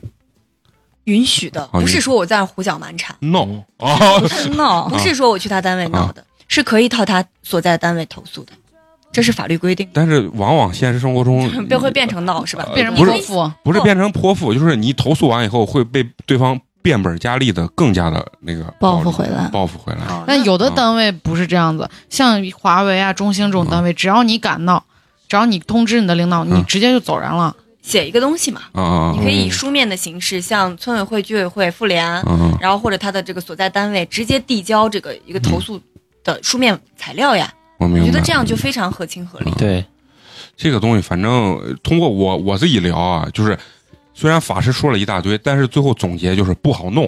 啊，离婚对吧很难 对，的，但是我就说，如果你要真的去嗯要证明他这个有家暴的情形，嗯比如说发生了，发生了，除过自己要留有一些照片、录音，或者能有视频，肯定最好。嗯要还去有，报警啊立案。哎，报警立案那肯定，如果有立案的这个呃相关材料，然后包括有这个伤情鉴定，对肯定也是好的。还有就是我跟你说的，就是你要就算要去找，就算要去投诉，一定要以书面的形式，然后相关单位他会有收文儿，对，嗯他会有这个处理结果，他会有相关的调查结果，嗯，这也是你的证据，就是一定要留痕，就要把所有的证据、所有可能性的证据都留下来，到时候形成一个证据链，才能保护你。难难难啊难。嗯为啥说嗯这个方面难？因为本身你们两个人之间的关系就很亲密，嗯你们所在的空间就不可能有公共像公共空间一样有对任何的监视系统，嗯？对嗯，所以既然是一个密闭的空间，又是两个私密的人，那所发生的事情就很难取证。说不清。对，嗯，意识要有，一定要有意嗯识。首先，钱拿到手，然后钱拿到对，首对啊先你要把你自己的这个财产保护好。婚姻关系期间也会存在个人财产嘛，优秀，你把自己的钱保护好以后，嗯然后你出去啊，你不跟他住在一个，哦不跟他住在一个空间里了。哦，然后哪怕对你不离婚，你这个时候也是安全的。哎哦，对，这个也是个方法。嗯，看来掌握财产大权是一个很重要的 事情啊。但是建议遇到这种事情还是离婚。你这种事儿能扛多久？暴力打架绝对不是一次两次。我说能离婚，咱也就不用讨论这么深了。对，其实我也有，刚才陈同学在说 PUA 的时候，我这个故事里面的主人公，他其实就牵扯到他有用到一些这样子的方法吧。嗯这个故事里面的主人公男男的，他是一个 IT，就是是一个程序员儿，啊所以他对这个呃软件儿呀、什么信就是网络信息啊这方面，他非常非常的嗯精通，精通，很很懂。然后我的这个朋友，她是其实她自己已经找律师了，她去找律师是因为她老公长期的家暴她、打她，而且监哦控她，监控她到什么地步呢？她来找律师，嗯嗯，她老公都知道。哦，就是他它以什么方式监控的？个手具机体定位手吧，机里就面类似装的东西，对他手机里面会给你装软件儿，对甚至于他夸张到啥地步？就我这个朋友他，律师建议他，你把手机换掉，换一个苹果手机。你什么邮箱呀、什么手机号啊，这些所有你跟人外界接触的这些通讯的东重西啊新，换掉。全部换掉。嗯，然后，她的手机会收到她老公发来的短信，她的邮邮箱会收来她老公发来的哦邮就邮换件掉。了以后还会对就是她包老公括是 IT 男嘛，对，包括她的单位工作单位的电脑上会中毒，然后中毒这个真的很恐怖。对，这太弹出来恐怖弹这出来页面是你离不开我，你逃不了的，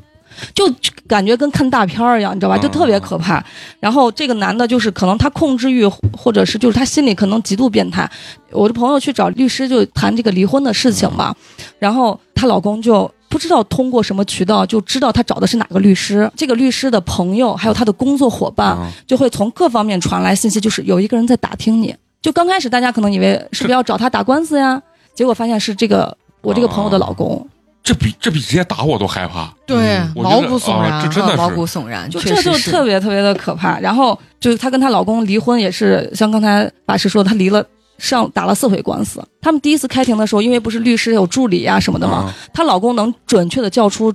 律师的名字、助理的名字以及她周身边每一个工作人员的名字，而且能跟人对上号。你就想这个男的有多可怕？这个就是，如果他能监控到这个女的的手机，他其实能找到律师还是挺挺容易的。嗯对，就是我我就想问法师啊，就是家暴这个咱了解，这个就刚说收集证据，但是监控这一点，就是这种已经变态到这种程度的这种监控，在法律上有没有定义？我觉得还在民事的领域，还到上升不到刑事的领域。对，因那为这个因为啥？因为还是还是没有实法质性的哎，伤害。对，法庭还是会认为你这个没有严重到哦这个程度，没有就严重到嗯包括监刑事听也是。对他还是民事上的，就比如说你的隐私权呀，啊，就是主要要是这方面，还没有到刑事的领域，对，那但是如果民事上去解决这个事情的话，会怎么判也？可以告啊，也可以啊告也可以也可以告啊。我觉得这种你你告这个隐私权，呃，不太好告。就还是说不清。啊，就是说对，不清一是说不清，二是你像有些人的隐私权，比如说把照片呀。把什么发到网上呀？这种还好歹会产生一些伤害损失啊嗯吧？对你这个，你监我光监视你，我也没有对，实际没有对你造成什么伤害。嗯对，嗯就实际上就是没有肉眼可见的伤害，但是其实对心理是极大的伤害。对，哎那就这是个也可以申请保护令。我估计啊，法师听完咱讲的这，法师说：“我操，这比我打官司都他妈的乱，你知 道？这他妈好精彩啊好精彩啊就是说真的，因为要不然为啥说就是有些法律像法师说的，还是你不管再完善，它总有漏洞，因为真的人性是千奇百观，你不知道这个人到底能发生一些什么样的但事是情。意识最重要。我觉啊着，相比起你法律功底、法学理论、嗯法律实践，都不如你有一个维权意识和对司法意识重要。嗯当你有司法意识的存在的时候，你就会通过各种途径去保护自己了。对这个就很重要，因为很多事情可能现在没有办法解决，但是不代表一年后、两年后你累积的证据不能保护你，所以这个意识的形成非常非常重要，明白明白，而且也可以等待法律的这个完完善善。对，对对，其实我觉得咱们抛开法律哦说，有一些就是，嗯，从事相关职业的，比如说警察，嗯嗯就比如说像刚才说的什么妇联、嗯居委会的这些人，嗯你也要抱着就是我去帮助别人的这个心态，而不是和稀泥。因为之前我看过一个美剧叫做《难以置信》，它刚开始是讲一个女孩被入室强奸了，她报案了嘛，警察就要来调查。她是一个十七八岁的小姑娘，她是一个弱势群体。嗯而且她受到了很严重的伤啊害，啊嗯嗯就是从女性的角度出发吧，我觉得应该去保护她，而且让她避免再二次受伤。嗯嗯但是她所处的一个环境是，她的屋子里面有邻居、有老师、嗯有警察，她屋子里面乱七八糟什么人都有，然后警察问的特别的露骨就。本身孩子回忆的过程就是就很一次再次伤害的对过程，而且第一批警察问完了，过了一会儿又有一批另外一批警察再来问嗯我明他。白你说多次伤害，对，警察心在理的调查的这个过程当中，其实对这个当事人的伤害，嗯说不定要比侵犯他的人伤害的要更大一些。嗯所以我觉得这期节目特别好的一点是，如果我们的听众有不管是人民调解方面的，或者是公安系统的，，对，或者是这个检法系统，包括律师，或者是还没有进入这些行业、想要进入这些行业、即将进入这些行业的听众啊，如果能听到的话，我觉得真的是呼吁大家，就是可以在职业道德这一点上真的很重就要或啊设者是我身们处地的我们想趋于一下嗯向善的，因为你说这个让我想起来，就是韩国有一部影片，追特踪别者，不是熔炉，啊，哦熔熔炉嗯炉哇，这个上面真的是就是孩子受到了侵害，但是最终还是就是呃被告这边还是逃脱了法律的制裁，而且中间也是就是检察官嗯和公安这边的包庇。所以我觉得真的是这个职业道德，还有这个本身我们心中的这个正义感，对真的是要呼吁的。因为法律这个东西，法律的正义是需要我们各人来行各维业护的哎，各行各业的嗯这个人来维护的。对对对，嗯，而且说说说句实话，就是法律上面就说是它虽然是有条条框框的，但它不可能细到更每一个点、嗯每一个领域，而且法官是有自由裁量权的。，对，所以法官的这个自由裁量权也影响的很大的，中间这个人为的因素。我这个人为不是说不好的一点啊，而是说他对于这个，比如说条款的理解，包括他内心的正义感，包括他的这个职业素养，都对这个案件最终的走向起着非常重要的嗯这个决定性因素的。今天的整个这个聊天非常愉快，而且我突然觉得长了好多知识啊。然后包括像咱们刚才法师一直在说的过程中，我都懵逼了啊， 好多东西都完全都都没听过。对，我觉得听众还是咱们本身自己都非常有帮对，助，其实对自己每嗯每个人的生活当中还是有一些帮助的对。你在一辈子过程对当非中常会大遇到帮一助。些尤事其是情。他刚刚所说的那个大去学对法律援助援助如果能帮到。到大家，肯定我今天特别开心。肯定是能帮助的。然后最后我还是说，就是关注我们的这个公众微信号，我们会把这个咱们法师的邮箱的这个地址呢，会打到咱们的公众号里。如果你真的是遇见了非常棘手的法律的啊难题难题的话，嗯想咨询的话，也可以以邮件的形式啊，对，尽量把故事事陈述的清楚一些。去帮你分析一下嗯，啊嗯后面就是要是单独练习就要收费了。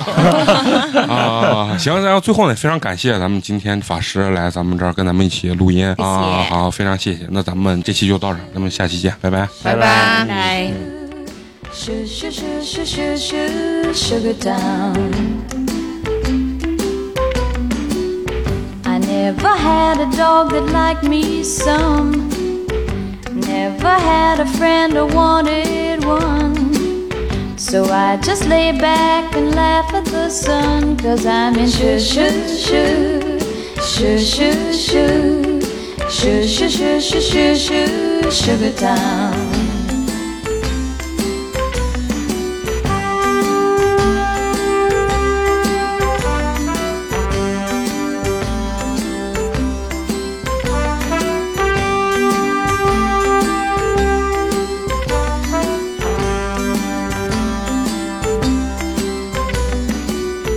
Yesterday it rained in Tennessee.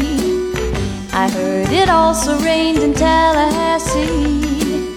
But not a drop fell on little old me, cause I was in shoo shoo shoo. Shoo shoo shoo. Shoo shoo shoo shoo shoo shoo. Sugar Town. If I had a million dollars or ten. I'd give it to your world and then you'd go away and let me spend my life in shoo shoo shoo shoo shoo shoo shoo shoo shoo shoo shoo shoo sugar town.